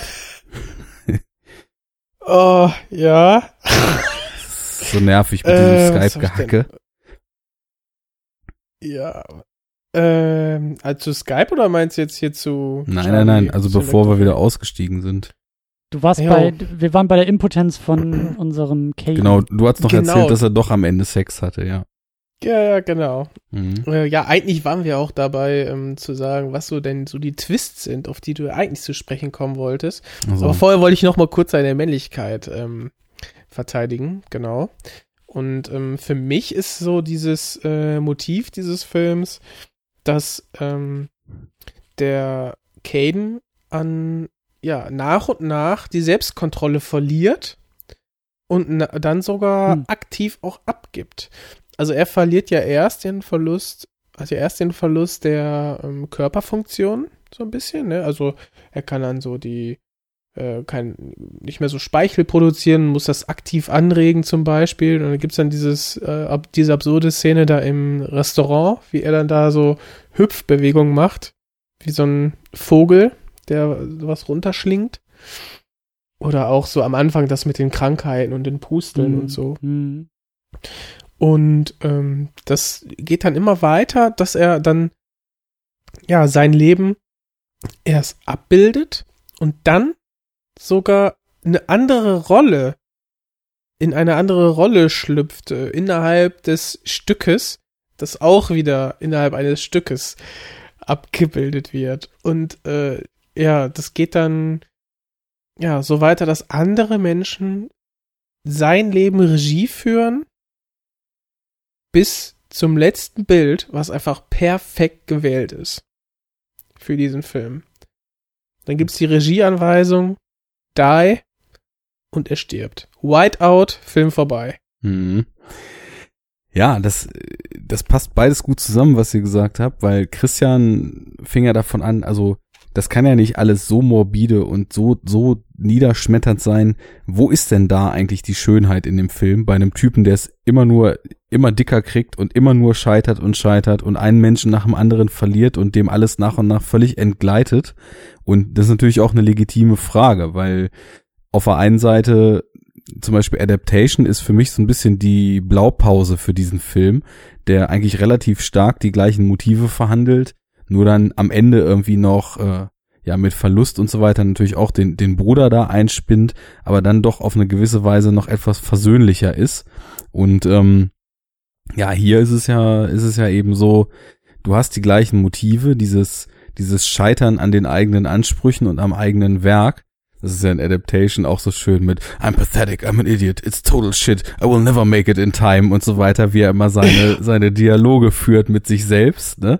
Was auch total herrlich ist, weil im Film ja im, im Screenwriting Workshop solche Dinge gesagt werden wie äh, never use ähm, Voice-Over, I dare you use Voice-Over, never, you, never use Deus Ex Machina und so weiter und all diese Sachen er natürlich richtig, richtig offensichtlich in den Film einbaut, ne? Also ja. da, da stecken ja auch wieder schöne Hollywood-Statements drin, aber ich, ich sehe die Figur in, also den Caden, der ist halt eine ganz andere Figur als der Charlie Kaufman in Adaptation, obwohl die beide mit den gleichen Problemen sozusagen zu strugglen haben. Weil der Charlie Kaufman, den Charlie Kaufman für Adapta Adaptation entworfen hat, der ist eher so jemand, der, der am eigenen Anspruch scheitert und so weiter und, ähm, und deswegen halt immer nicht weiterkommt. Und bei Caden sehe ich das eher so, und das ist mir jetzt auch mit weiteren Sichtungen erst so richtig aufgefallen, dass er jemand ist, der extrem krass egozentrisch denkt, weil also von Minute eins an ist es eigentlich so, und das ist mir dieses Mal erst wirklich bewusst geworden, er geht überhaupt nicht auf die Menschen in seinem Umfeld ein, sondern er, er lebt eigentlich komplett vor sich hin. Er erwartet halt, dass alle Leute um ihn rum ihm Support geben, äh, seine Stücke beklatschen, ihm auf die Schulter klopfen, was er für ein toller Regisseur und Vater ist und so weiter.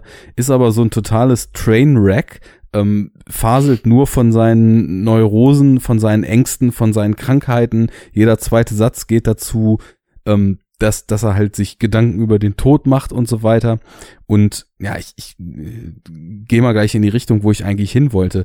Das wird halt über den ganzen Film immer stärker ausgeprägt und er, er sagt ja immer, I wanna make something true, something real.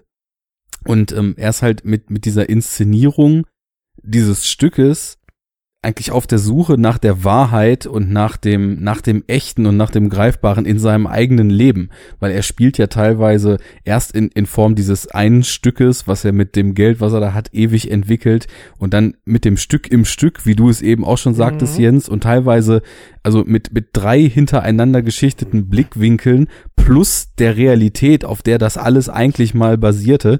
Also in, in zigfachen Layern spielt er immer wieder durch, wie sein Leben gelaufen ist und versucht halt in irgendwelchen Situationen, die ihm passiert sind, Bedeutung zu finden und den wahren Kern des Ganzen zu finden. Nur er findet ihn einfach nicht und deswegen verliert sich dieses ganze Ding halt in so einem Ding der Unendlichkeit und wird immer weiter und weiter und weiter ins Ob Obskure weitergesponnen. Und dann kommt aber halt am Ende der absolute, also in meinen Augen der absolute Twist, der mir jetzt beim vierten Mal schauen erst aufgefallen ist. Und zwar, wie du eben schon sagtest, Jens, er gibt ja mit der Zeit die Zügel immer stärker ab. Erst äh, holt er diesen Darsteller, der ihn seit 20 Jahren verfolgt hat und ihn besser kennt als er selbst angeblich und der dann ihn spielt, dann holt er sich für alle Leute aus seinem Umfeld Leute, die die spielen, dann holt er sich Leute, die die Schauspieler, die ihn in dem Stück spielen sollen, spielen und irgendwann ist es dann ja so, dass diese Frau, diese Putzfrau, die eigentlich bei Adele in der Wohnung in New York dann da putzen soll, dass er deren Rolle im echten Leben annimmt und dann jemanden als Putzfrau holt, die in dem Stück spielen soll und diese Frau dann ja seine Rolle im echten Leben übernimmt. Das also für die Leute, die den Film nicht kennen, es klingt herrlich verschwurbelt. Und Aber, aber. warte mal, worauf ich hinaus will.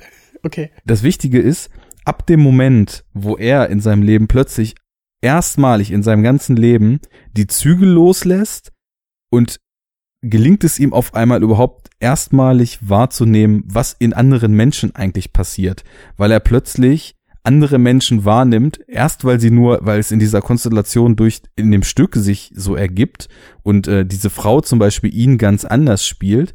Und irgendwann ist es dann so, dass er seine finale Erkenntnis hat. Und das ist, glaube ich, schon in der allerletzten Szene, als er quasi die Regieanweisung kriegt, leg dich an ihre Schulter. Und irgendwann Mhm. sagt er dann, ähm, ich weiß jetzt, was mit dem Stück nicht gestimmt hat. Und da muss man so die Transferleistung machen. Das Stück ist ja sein Leben. Also er kriegt quasi kurz vor dem Sterben die Erkenntnis, was hat mit meinem Leben nicht gestimmt? Und dann sagt er, ähm, äh, there are no actors. Everyone, there are 13 billion people on the world. Everybody plays the top role in their life. Everybody, ähm, ich weiß nicht mehr genau, wie er es, wie es paraphrasierte, aber jeder verdient es, die Hauptrolle in seinem eigenen Leben zu spielen. Und das ist der Moment, wo er realisiert, dass andere, Len andere Menschen in seinem Leben auch wichtig gewesen wären und dass, dass andere Menschen verdienen, auch wahrgenommen zu werden. Und als er das realisiert hat, passiert nämlich was total krasses. Er, er, ganz am Anfang wegen seiner komischen Krankheit sagen sie ja, dass er nicht mehr weinen kann, ne? Und auch keinen keinen Speichelfluss mehr hat und so weiter. Mhm. Und als ihm diese Frau, als ihm diese Frau diese Geschichte erzählt mit ihrem Mann, der sie verlassen hat, der sie der sie nie wahrgenommen hat und dass alle ihre Lebensträume nicht in Erfüllung gegangen sind. Und das ist ja genau die Situation umgedreht, in der er sein ganzes Leben gelebt hat. Die Frau ist Ja. ihm weggelaufen, er hat seinen ganzen Lebenstraum nicht auf die Reihe gekriegt und so weiter. Als er, als sie ihm das erzählt, weint er plötzlich und nimmt aber wahr, dass es ein anderer Mensch ist und nimmt erstmalig überhaupt die Gefühle von einem anderen Menschen als sich selber wahr. Und das ist für mich so der Twist, wo, wo Kaufman für mich sagt, ähm, du kannst, also du kannst dein Leben nicht egozentrisch, egoistisch und auf dich fi- fixiert leben. Das Leben wird erst lebenswert und du findest die Truth, die Wahrheit erst, wenn du andere Menschen wahrnimmst als das, was sie sind. Und da ist das Schöne für mich in dem Film. Also Empathie. Genau. Der, der, der Genau. Struggle, der Kampf, der beschwerliche Weg hin zu, zur, zur Empathie. Genau. Und er hat seinen ersten menschlichen Moment eigentlich, der nichts mit seinen eigenen Krankheiten und so weiter zu tun hat, hat er schon vorher, als er dann doch nach Jahren des Hin und Hers am Regietisch während des Stücks mit, mit Hazel diesen Moment hat, nachdem sich dann der Darsteller, der ihn spielt, umbringt, weil er sagt, for the, f- Ja. for the first time in your life, uh, you saw another person as what they were and not only yourself oder irgend sowas sagt er. Und das, das deutet mir nämlich auch schon an, dass es so in die Richtung geht. Und sich dann umbringt und da ist er dann aber noch so drauf, dass er, dass er nicht sagt, oh mein Gott, der Typ hat sich umgebracht, sondern It didn't happen like that. I didn't jump. Wo du auch nur denkst, da, da ist halt gar keine Empathie für jemand anderen da. Und am Ende erlangt er die. Und das ist der Moment, wo er seinen Frieden findet. Also ist so, und ist so stirbt. Ja, leider dann stirbt, aber ähm, so in, in der letzten, in den letzten 20 Sekunden, da, da baut Kaufmann aber mit ziemlicher Wucht, wenn es einem erstmal bewusst wird, finde ich, dieses Gute in den Film ein. Ja, ich muss zugeben, dass ich das äh, nicht mehr auf dem Schirm hatte, dass er auch nicht mehr weinen kann. Und als du das gesagt hast, jo, stimmt. Und ja, da hast du auf jeden Fall die, die Wandlung zur, zur Erkenntnis und dann plötzlich, plötzlich sind auch alle seine, seine, ähm, ja gut, Zwänge nicht, aber alle seine, seine Unzulänglichkeiten, auch körperlich, sind dann plötzlich wie weggefegt. Plötzlich ist er, ja, nimmt man ihn auch dann als, als Mensch wahr. Ja. Auch als Zuschauer, nicht nur als manischen ähm, Künstler, ja, der irgendwie äh, versucht, da sein, sein Leben zu verstehen, weil das ist, das ist ja auch, er inszeniert ja auch irgendwie das, was er zu verstehen versucht, sein eigenes Leben. Genau. Und er ist so fixiert drauf, dass er überhaupt nicht mitkriegt, was um ihn rum in der Welt eigentlich passiert. Weil das ist, das Ja. ist nämlich auch in so, in so ganz, ganz angedeuteten Momenten nur, dass, also zumindest Kaufman da andeutet, dass die Welt total vor die Hunde geht um sein Warehouse drumrum, weil es gibt so kurze Momente, da fahren irgendwelche Panzer durch die Gegend, dann, dann kommt es immer mehr dazu, dass auch wenn er so im normalen New York, wobei man das irgendwann ja gar nicht mehr weiß, ob es das normale oder ob es sein Stück ist, dass da irgendwelche Häuser brennen, dass die Wände beschmiert sind, total viel Müll rumliegt und so weiter. Und kurz vor der finalen Szene geht er ja raus und fragt dann so, where is everybody? Und dann, Und dann äh, liegen überall die Leichen liegen die oder? Leichen rum und dann, dann wird ihm geantwortet, ähm, mostly dead, some are gone. Und Ja. das ist auch schon wieder so ein geiler Gedanke und deswegen liebe ich diesen Film, weil da so viele Kleinigkeiten drin sind, die so krass durchdacht sind. Es geht ja auch wieder um diesen Verlust und wenn man sich so das Leben, den Verlauf des Lebens, das, das irgendwann unausweichliche Sterben und so weiter mal betrachtet, dann ist es ja irgendwie auch so am Ende des Lebens, wenn du fragst, where is everybody? Wenn du dein Leben total verschlafen hast und plötzlich wirst du wach wie er da gegen Ende und du merkst, äh, plötzlich ist alles so leer um mich rum und du fragst, und äh, wo sind denn dann die meisten Leute? Ja, mostly dead, äh, some are gone, wenn sie nicht mehr da sind, weil du ein egoistisches Arschloch warst, was was nur für den eigenen Gewinn und nur oder nur für die eigene Verwirklichung gelebt hat und andere Leute überhaupt nicht wahrgenommen hat. Ja, wenn die Zeit vergeht, dann sind die meisten halt tot und die, die übrig sind, sind weg, weil mit dir halt keiner mehr was zu tun haben will. Und irgendwie ist das auch in dem Film dann so aufgegriffen. Und sowas gibt's tausendfach in dem Ding. Und ich habe das auch Mhm. alles bei, bei weitem noch nicht durchdrungen und deswegen finde ich den eben auch so großartig. Weil Ja, der ist einfach so voll, ja, der ist so gehaltvoll, ne? Ich, ich, ich würde auch gerne noch versuchen, ähm, meinen Haken noch ein bisschen äh, tiefer zu setzen und den als nächsten äh, Punkt noch, noch zu nehmen. Der, der widerspricht nicht, weil, weil du, Arne, ich, ich, ich nehme mal deine Worte als, als Sprungbrett. Du hast gesagt, dass er so ein egoistischer ähm, Selbstverwirklicher war.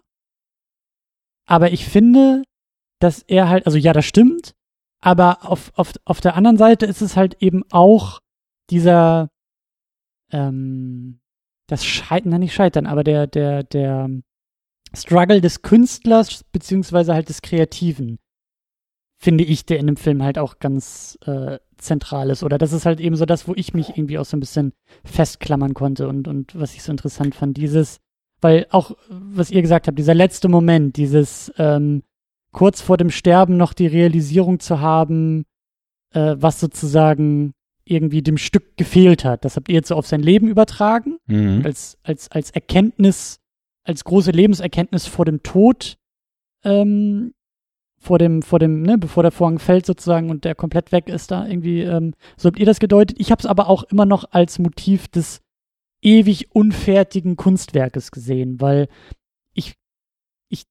ich sehe da irgendwie diesen Charlie Kaufman in diesen Interviews vor mir sitzen, der einfach auch so, der da irgendwie mit Anomalisa, zumindest für mich, für viele andere, das ist nicht so das, das Ding, aber der da halt etwas, etwas wahnsinnig Kreatives geleistet hat.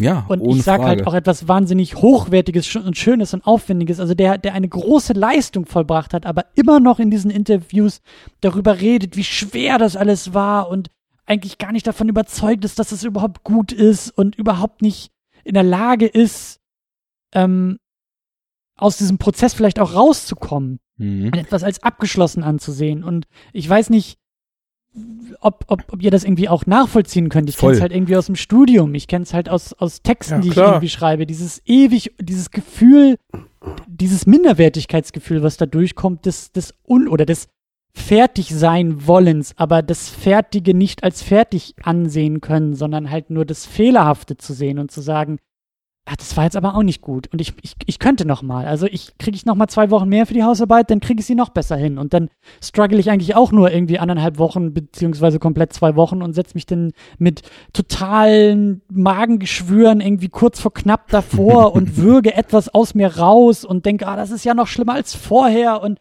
so dieses, diese Art der Kreativität ist halt das, was, glaube ich, Charlie Kaufman so ausmacht.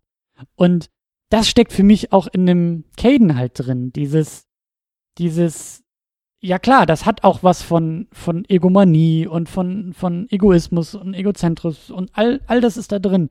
Aber es, ich, ich finde es irgendwie, ich finde es so als, als, ich finde es so faszinierend, dass Kaufmann irgendwie in der Lage ist, eigentlich fast sich selbst ähm, so unter das Mikroskop zu legen, und das Ganze aber halt auch in diesem Prozess halt zu machen. Er macht das nicht als Biografie, er macht es nicht als Rückblick auf sein Leben, auf sein Werk, sondern er macht es im kreativen Prozess, auch wie bei Adaptation.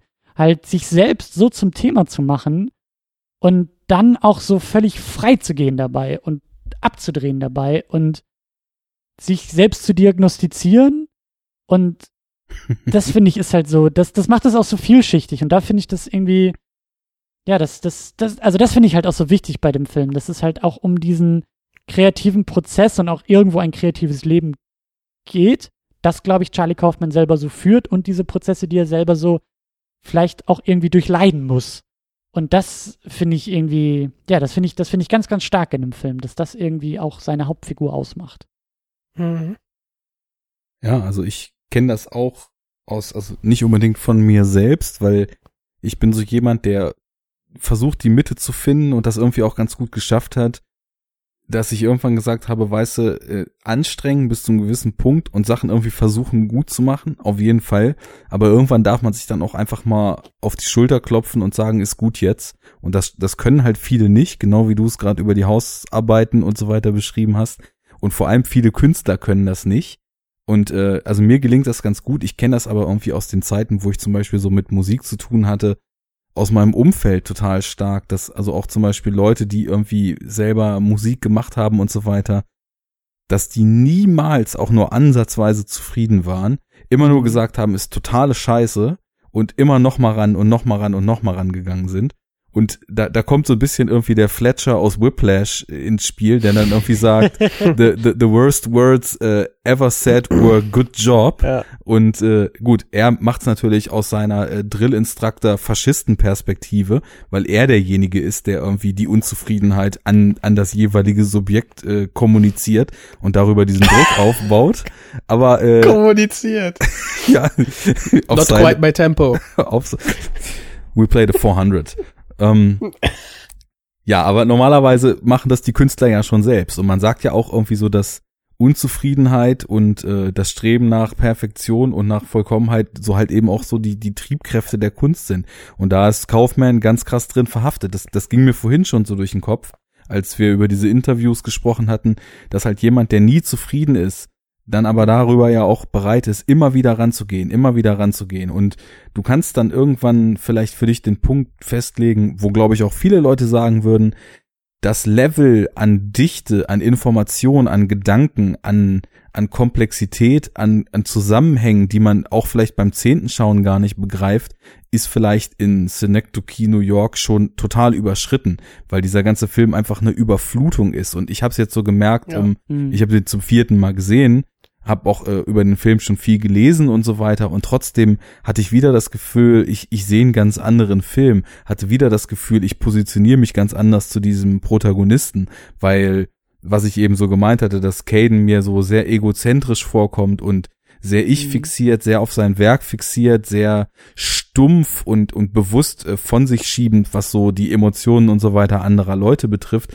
Das ist mir auch erst dieses Mal so richtig bewusst geworden. Also ich muss schon sagen, jedes Mal, wenn ich den Film gesehen habe, ist er mir eigentlich ein bisschen unsympathischer geworden. Aber dieser Knall, den ich jetzt am Ende erlebt habe, dass dieser Sinneswandel und dieser Wahrnehmungswandel von ihm ja im Endeffekt auch wieder als Manifest so oder zumindest als, als großes Einstehen für für Menschlichkeit, für Kommunikation, für Gemeinsamkeit zu verstehen ist, das gibt dem Ganzen natürlich auch wieder so einen Sinn, dass man so einen Film macht, wo der Protagonist mir jetzt dieses Mal wirklich nicht sonderlich sympathisch war, aber äh, dass, dass eben gerade dieser, dieser Wandel, den er durchmacht, dann das ist, was zählt am Ende. Ich meine jetzt, ne, wir sind ja hier mit Christian zugange bei Iron Man, der den ganzen Film ein Riesenarschloch ist und am Ende irgendwie zumindest äh, dafür anfängt für die richtige Sache einzustehen, äh, da hast du dann einen Wandel, den, den kaufst du irgendwie und das, das legitimiert halt die ganze Zeit vorher so, einen so einen arroganten, abgehobenen Fatzken gesehen zu haben. Und ja, hier, hier empfinde ich das eben genauso. Also nicht, dass das jetzt das einzige Thema ist, ne, weil also diese ganzen Verlustgeschichten und was wir eben auch lange diskutiert hatten, so dieses Verhältnis des Künstlers zum eigenen Werk und äh, das dann auch wieder noch eine Ebene höher gehievt, dass das Leben als Werk, Film als mhm. Kunst, Erzählung als Kunst, dieses Meta-Element, wo ist die Wahrheit in Erzählung, im Leben, im Film, in der Kunst, das alles durch die Mangel gedreht, miteinander gepaart, vermischt, wieder auseinandergezogen, neu zusammengesetzt. Das ist natürlich, ist natürlich auch ein Riesenaspekt und das muss, muss ich auch tatsächlich sagen, ist anfangs mal der Punkt gewesen, weswegen ich mich in den Film so mehr oder weniger verliebt habe, weil anfangs war es für mich einfach eine riesengroße Reflexion und Abhandlung über das Entstehen von Kunstwerken und das, das, das mhm. Element, äh, wie ein Künstler sich zu seinem eigenen Werk positioniert und wie er versucht, das perfekte Werk zu erschaffen und sich dann eben in endloser Selbstkritik und endloser Unzufriedenheit mhm. verliert, ne? Ja. Übrigens, Definitiv. Arne, hast du, hast du gerade freiwillig einen Superheldenvergleich gezogen? Das habe ich extra für dich gemacht. Ja, aber also oh. wirken, wirken diese anderthalb Jahre Superhero Unit, also das, ich, ich bin gerade sehr stolz auf dich, junger Padawan. Du bist auf einem guten Wege. Das ist Star Wars. Ja, aber ja, also. Das, das zieht nicht äh, ja, unangetastet an dem, am Arne vorbei, glaube ich. Ich glaube auch. Das ist schön, Diese, dass, auch, dass auch Arne einen kreativen ähm, Wachstumsprozess im Rahmen. Nee, nee, das sind die Narben, die monatlich zugefügt werden. Immer tiefer gehen. Ja. Auch so ja. diese, diese Hautausschläge und Knubbel, die da so dann entstehen und ähm, ich zittere schon konstant. Und äh, das, das auch nicht mehr weinen. Level an Pillen, was ich mir täglich reinschmeißen muss, um dieses Leben noch zu ertragen, ist dann doch immens angewachsen. Der Code ist auch schon ganz gelb und die Tattoos sind verwelkt. Gelb und grün, ja, das war sogar ein schöner Reim. Wundervoll. Oh. was sind wir wieder ja, harmonisch hier? Perfekt.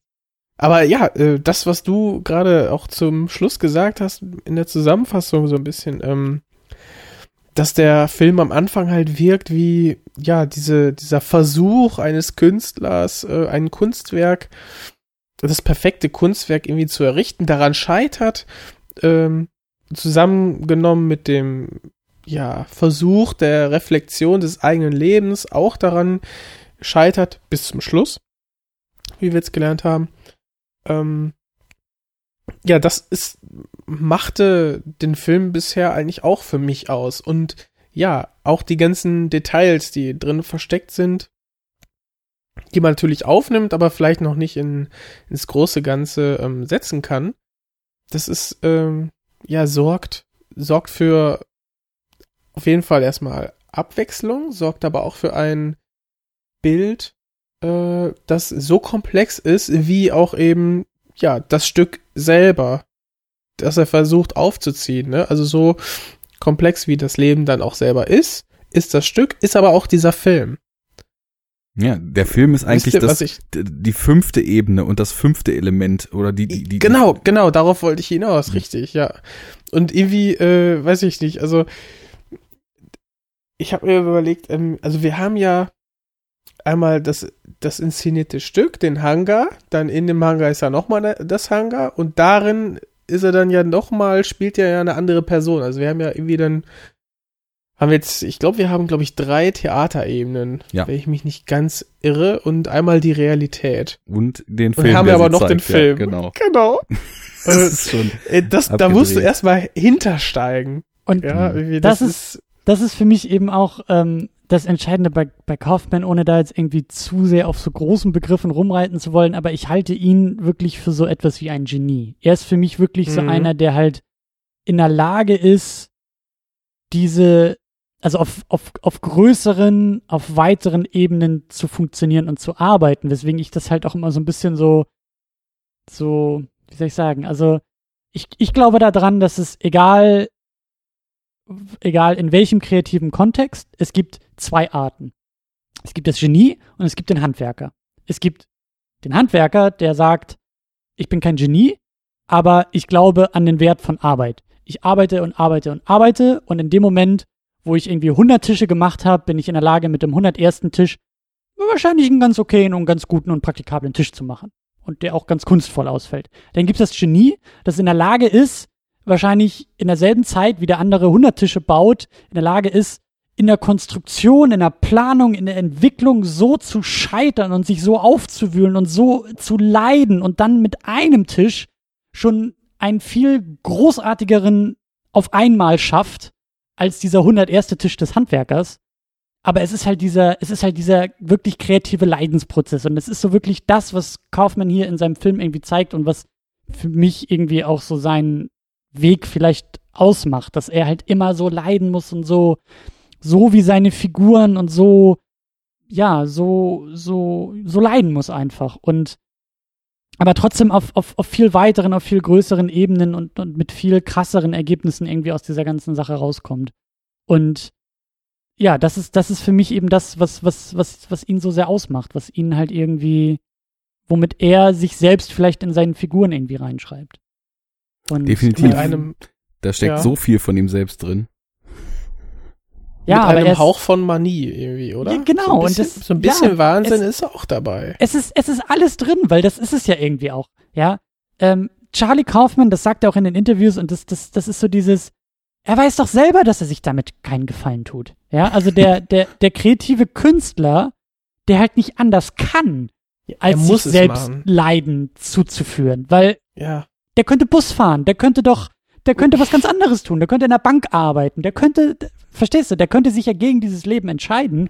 Aber genauso wie, wie, wie Caden hier in dem, in dem Film, der muss aber der kann nicht anders. Der, und der muss, muss auch tun. genau so, wie er das tut. Und der kann, also ich glaube, Charlie Kaufman ist so ein Typ, der null Prozent Kompromiss machen kann in seinem Werk. Ja. Das ist einfach ja. nicht möglich, weil er hat diese Art und Weise zu denken, zu sein einfach. Und diese Art und Weise lässt er einfach in seine Skripte und jetzt mittlerweile auch in seine Regiearbeiten so stark einfließen und kann aber eben auch nicht anders als dieses Wissen darum, dass er nach herkömmlichen Maßstäben mit dem, wie er ist, sich selbst total im Weg steht, es aber trotzdem machen muss, weil es nun mal ihm entspricht, weil er, und da ist wieder diese Truth, die Wahrheit, some, something real. Er muss es einfach so machen, dass er es halt als something real und nicht als irgendwas, was jemand anders noch hingebogen hat, eben umsetzt. Das, und da hast, ja, also, sag. Das ist ja auch die große Pointe von Adaptation. Ja. Er sollte dieses Buch dieses, diesen Roman sollte er als Drehbuch verfassen. Und was macht er? Er scheitert und scheitert und scheitert jahrelang dran, um dann als kreative Übung einen Film zu schreiben, bei dem es darum geht, wie er selbst nicht in der Lage ist, aus diesem Buch ein Drehbuch zu schreiben. So schreibt geil, sich dann noch ey. irgendwie ein, ein, ein Zwillingsbruder, der mit so ein paar Workshops in der Lage ist, irgendwie viel besser zu arbeiten als er selbst. Und das der liefert Donald. er dann ab. Der Donald. Mhm.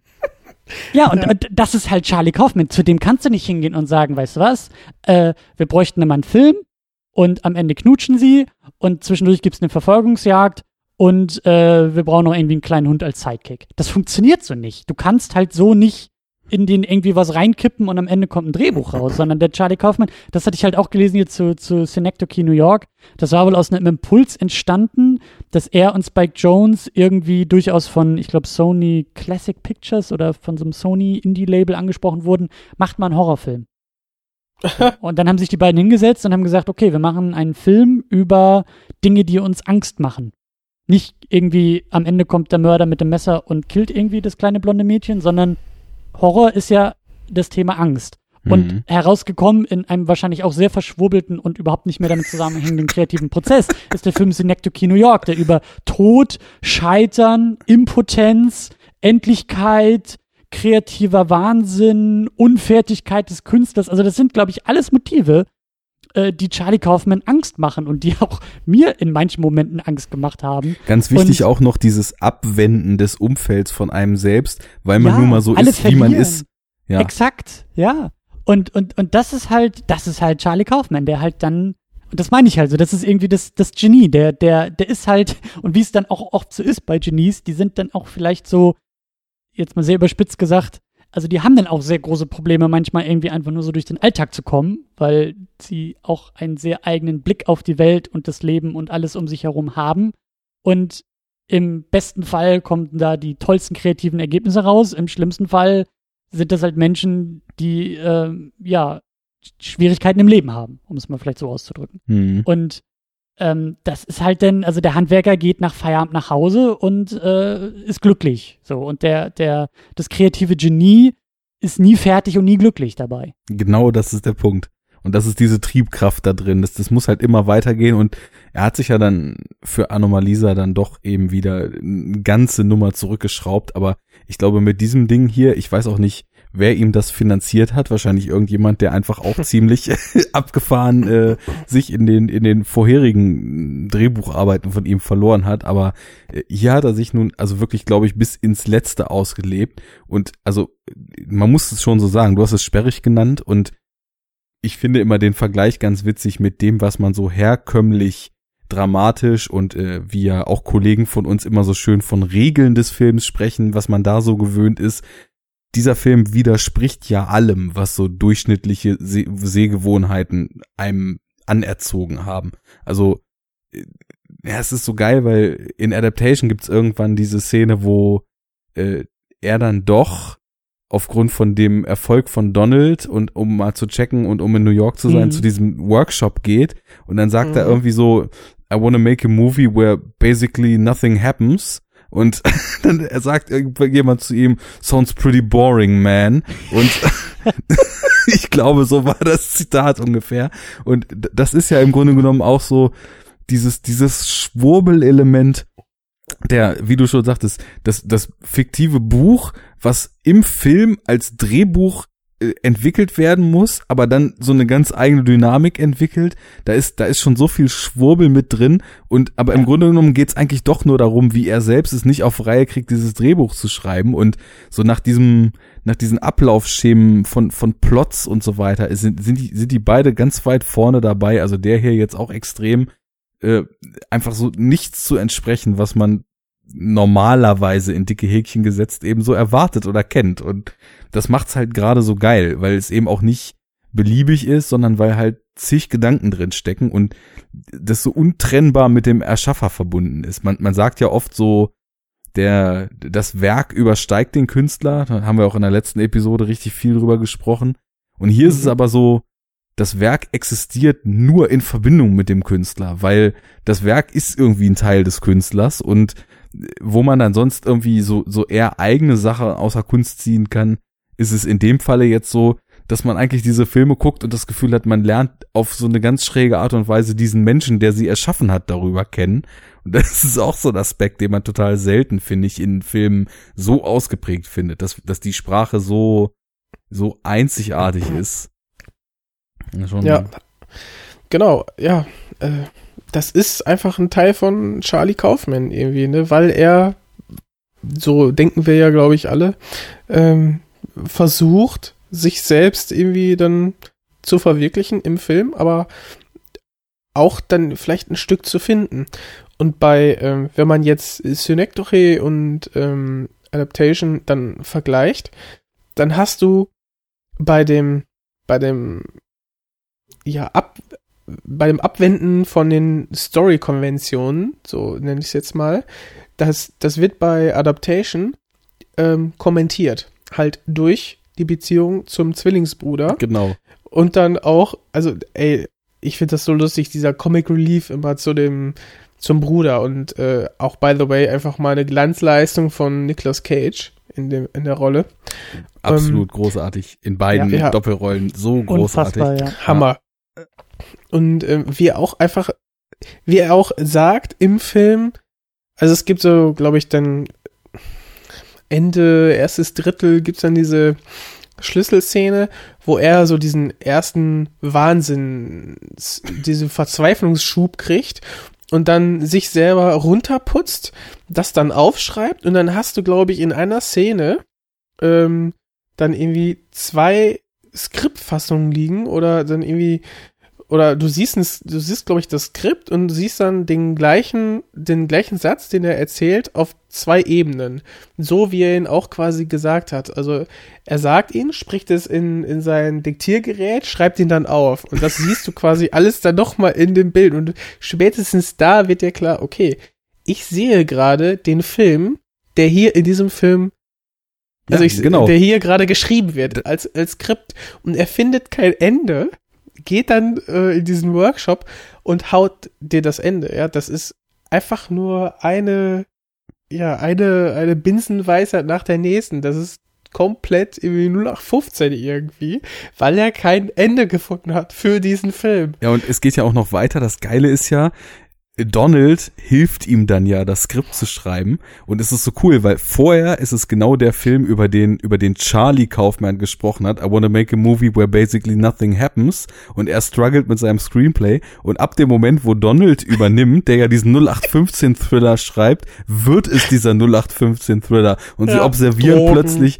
in New York mit dem Fernglas äh, jemanden in der Wohnung, folgen diesen Leuten da im Van, dann gibt's Verfolgungsjagden, Action-Szenen ja. und all so ein Scheiß, was halt vorher überhaupt nicht reingepasst hat in den Film. Aber also da, das ist also wirklich, das ist schon wieder dieses doppelte Meta-Element, genau wie ja. du es gerade beschrieben hast. Und pass auf, das dritte kommt auch noch hinzu, denn die Writing Credits für den Film Adaptation, ja. den wir gesehen haben, sind nämlich auch bei Charlie Kaufman und Donald Kaufman. Im Memoriam äh, äh, ja, Donald Kaufman. Donald Kaufman, mhm. genau. Ja, es ist ja. halt ja, also wir sehen den Film, der in dem, der in sich selbst geschrieben wird, aus der Verzweiflung heraus, einen anderen Film, den wir aber auch sehen, nicht schreiben zu können. Und es ist einfach göttlich. Also, also meine Lieblingsszene ist auch ganz am, Elf, am Anfang, glaube ich, mit, äh, wo dann, okay, stimmt, ist nicht meine Lieblingsszene, aber ist so genial einfach, so, wo es dann um das Leben geht, um die Schöpfung, ne? Du hast dann, du hast dann wirklich da Szenen einer re realen Geburt drin und irgendwann geht's dann wirklich zu den Bienen und du hast Dinosaurier drin, alles so in den ersten zehn Minuten. Mhm. Und ich denk so, what the fuck, was geht denn hier ab? Und nachher geht's dann erst so, ja, in dem Buch geht's eigentlich um alles, um die Evolution, um das Leben an sich, bla bla bla. Das ist Ach, das ist so cool einfach. Mhm. Ja, er, er macht da schon echt ja. äh, abgefahrene Sachen. Und da muss ich sagen, ich hatte ähm, jetzt Eternal Sunshine sehr, sehr lange nicht gesehen und hab den jetzt fast schon als sehr, sehr normal empfunden im Vergleich, ne? Weil ich hatte ja dann gerade auch vorher hatte ich Adaptation nochmal geguckt, das ist jetzt schon zwei Wochen her oder so und dann gestern Eternal Sunshine, nee, vorgestern. Und mhm. Irgendwie hatte ich den auf so einer, auf so einer, ja auch auf dieser Schwurbelebene, wie halt Kaufman auch eigentlich grundsätzlich unterwegs ist, noch viel, viel abgedrehter in Erinnerung. Aber irgendwie kam er mir dann doch gar nicht so vor, weil im, im Grunde genommen. Der ist straight geschrieben. Ja, ja, es ist, es ist einfach nur eine sehr ungewöhnliche, sehr schöne und also gerade auch in den Emotionen dann halt auch sehr, sehr starke und, und echte Liebesgeschichte. Aber im Grunde genommen äh, ist ja fast der ganze Film, sind wir ja in seinem Kopf und er versucht halt dagegen anzukämpfen, dass ihm diese Erinnerungen ausgetrieben werden, weil er recht schnell merkt, dass es die falsche Entscheidung war. Und ähm, natürlich findet Gondry ganz großartige Bilder und also was er da macht, wie er durch die Bibliothek geht und hinter ihm die Lichter ausgehen und plötzlich geht er um die Ecke ja. und ist doch wieder in dem Flur oder und die Buchrücken, die plötzlich äh, die Schrift verlieren. Genau oder äh, diese diese Geschichten, wo er als kleines Kind dann was was so schön mit mit dem Kamerawinkel gemacht ja. ist, dass er so klein aussieht und dann mit äh, ihr da im im Waschbecken sitzt und abgewaschen wird und all diese Geschichten, aber da habe ich wirklich jetzt vom Gefühl habe ich dann doch gemerkt, ich ich sehe da deutlich mehr Gondry drin, als ich eigentlich Kaufman drin sehe. Kaufman finde ich dann in den Feinheiten halt so wieder. Aber vielleicht merkt man es da auch schon, dass also zumindest gut den, den, den Drehbuch-Credit hat er alleine, den Story-Credit hat er aber auch noch mit Gondry und irgendeinem dritten Autor zusammen. Also vielleicht merkt man da dann doch, dass er in, in dem Rahmen, wie es ihm möglich ist, da vielleicht dann doch, also das, das klingt jetzt abwertend, ist nicht so gemeint, mal einen Kompromiss gemacht hat, einfach weil er mit anderen Leuten zusammen mal Ideen entwickelt hat, die dann eben ihre, ihren Input da auch noch haben einfließen lassen, weil es doch weniger schwurbelig ist, als ich so in Erinnerung hatte. Hm. Aber, ja gut, aber bei, ähm vergiss mal nicht, um noch den deutschen Titel einmal genannt zu Ach, hör haben. auf. Ach, hör mir auf, ey. Sorry. äh, also, äh, Spotless Mind. Ähm, das, Dankeschön, Dankeschön. das Ich finde ist den einfach nur so furchtbar, weil der klingt echt so nach äh, hier dieser Ryan Gosling-Film mit äh, Ra Rachel McAdams, der auf Deutsch auch einen furchtbaren The Notebook. So, weißt du, vergiss mal nicht, das ist so Klischee-Liebesgeschichte und er ist eigentlich irgendwie Alzheimer krank und dann, oh, und die Liebe darf aber nicht vergessen werden. Also- und also darum- da geht's dann auch ums Vergessen. So, so. Ja, ja. v- Vielleicht da die Titeldoppelung. Muss man sich nur einmerken, ne? Ja, aber es ist so klischeebeladen, ja. Egal, Ja. mach weiter. Ich wollte Äh, ja, was ich sagen wollte, ist, dass da zumindest die Struktur, ihr meintet ja, ja, relativ straight geschrieben, aber du hast da ja die Zeitebenen, die am Anfang, ähm, ja, wo man nicht weiß, dass sie versetzt sind, dass du die nicht chronologisch erzählt bekommst. Aber das Mhm. wird doch recht schnell klar. Also es dauert zwar eine Wenn Viertelstunde weiß, oder nee. so.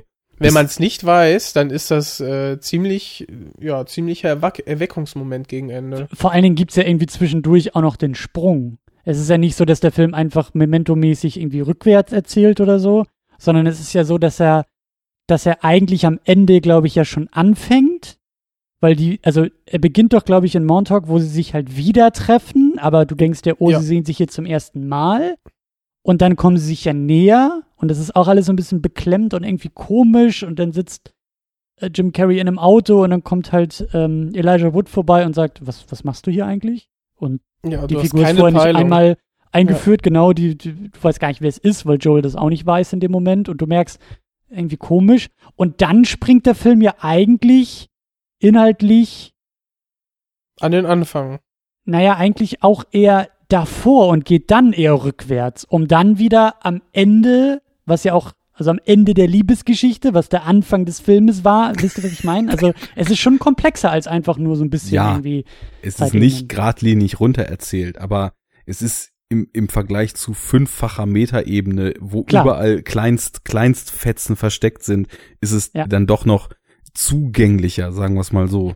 Es ist vor allen Dingen nicht so, also es ist kodierter, es ist wahrscheinlich auch noch sehr persönlich und bestimmt auch total autobiografisch, aber es ist halt, also es geht nicht primär um Charlie Kaufman. Adaptation hat eine Figur, die Charlie Kaufman heißt.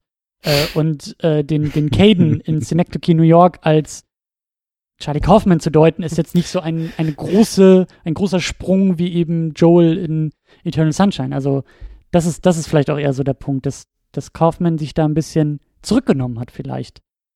In Mhm. der, also im, im, im, in seinem Protagonisten. Ja. So, und dass da natürlich auch der Trick mit der Science Fiction, ähm, mit der Science Fiction Prämisse ja auch noch ein bisschen, äh, also, also, da, also da ist eher ein Sprung aus der Realität weg, der ein bisschen kleiner und so ein bisschen ähm, gezielter ist als eben so diese ganzen Parallelebenen oder äh, nicht Parallel, diese ganzen Metaebenen in den anderen beiden Filmen. Mhm.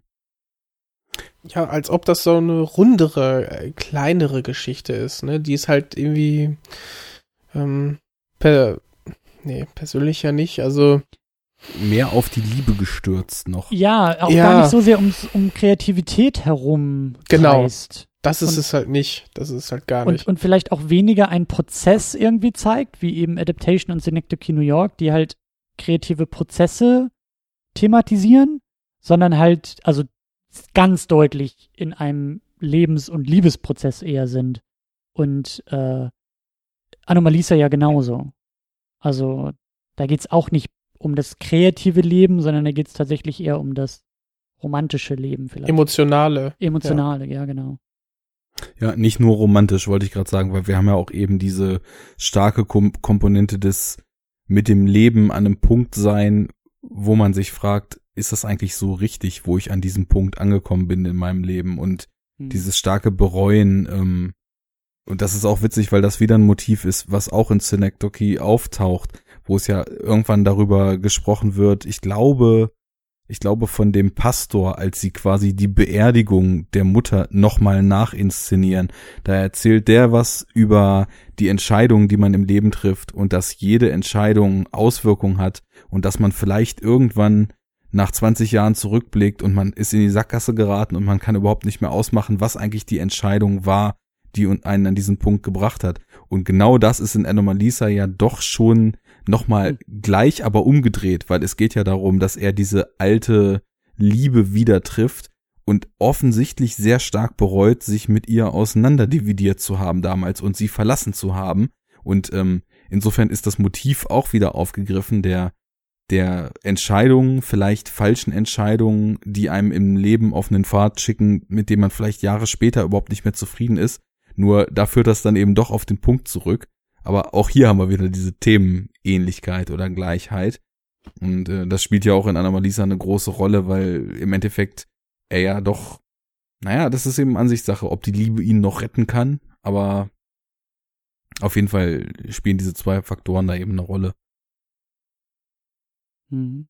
Das Bereuen, das ist auch ein gutes Stichwort. Ja. Das ist, glaube ich, auch so eine Sache, die, die in, ähm, könnte man die in allen vier Filmen irgendwie wiederfinden? Oder eher, also ist das eine Sache, die eher die Filme vereint, als jetzt diese sehr grobe Lagerbildung, die wir vielleicht schon aufgenommen haben? Puh, ja, weiß ich nicht so genau. Also ich glaube, in Adaptation, da sehe ich so ein Bereuen nicht. Also klar, da, da hast du es auch im Kleinen, dass er zum Beispiel dann zu schüchtern oder zu unsicher war, um mit seiner, ja, potenziellen dann eben doch nicht Freundin dann eben mit reinzukommen am Anfang auf den Kaffee, den sie anbietet und äh, dann sieht er eben später sie ja immer mit einem anderen Mann und dasselbe hast du ja auch in dem Film jetzt Kaffee, es ist 11 Uhr 8. Sagt So, er, ja. irgendwas, Nein, nein, irgendwas äh, Blödes sagt er sogar, glaube ich, noch. Ich wusste gerade noch nicht Ja, mehr, ja, ich war. musste irgendwie an Seinfeld denken. Okay, der, der, Kaffee, ist sie verrückt? Äh, 11 Uhr nachts, ich trinke doch keinen Kaffee mehr. nie gesehen, aber klingt neurotisch. ja. Ist, ja, ist ganz gut. Mhm. Ja, kann man machen.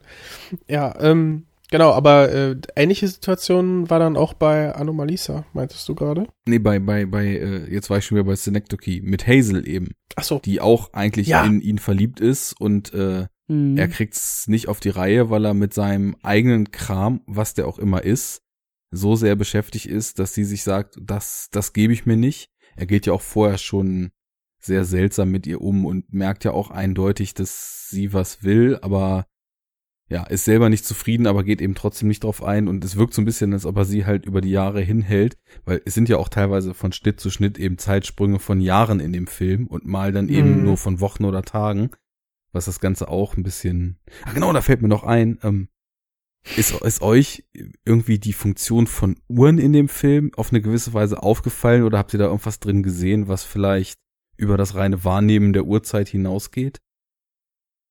Oh. Uhren. Weil das man klingt ja sieht- schon fast Nee. so, als ob du eine These hast, Arne. Nee, habe ich nicht, aber das, das würde mich interessieren, weil ich sehr, sehr bewusst mir aufgefallen ist, auch jedes Mal schon, dass die Uhren ähm, im, im ganzen Verlauf des Films man immer mal wieder so eine Draufsicht auf eine Uhr sieht. Und ich glaube, das startet bei Viertel nach sechs oder so, bei, am Frühstückstisch, ganz am Anfang. Und kurz Mhm. vor Ende sieht man dann auch noch mal eine Uhr. Aber ich habe so im Verlauf des Films gedacht, okay, ob jetzt so der Trope, äh, dass es eben kurz vor Ende fünf vor zwölf ist, erfüllt wird oder was das eigentlich soll, aber ist es nicht. Da ist es dann halt einfach irgendwie Viertel vor neun oder so, glaube ich. Und deswegen hatte ich mich gefragt, ob da vielleicht irgendeine Theorie bei euch zu besteht. Nee. Bei mir jetzt nicht, außer dem Offensichtlichen, ne? Das Verrinnen der Zeit. Hm. So. Aber Mhm. habe ich Nee. jetzt nichts. Du? Nee, mir ist, da, mir ist da auch nichts aufgefallen. Okay. Es, es, es rattert halt mit dem Film, weil ich glaube einfach wirklich, dass Hm. das ein Typ ist, dass jedes Detail, was da drin ist, irgendeine Bedeutung hat. Und, und das ist, glaube ich, nämlich auch, weil seine Filme sind halt auch, und ich finde, das ist kein negatives Attribut. Manche sehen das so unfassbar verkopft, ne? Also Mhm. Hm. deswegen. Aber ich kann das bei, bei Charlie Kaufmann, kann ich das aber irgendwie genießen.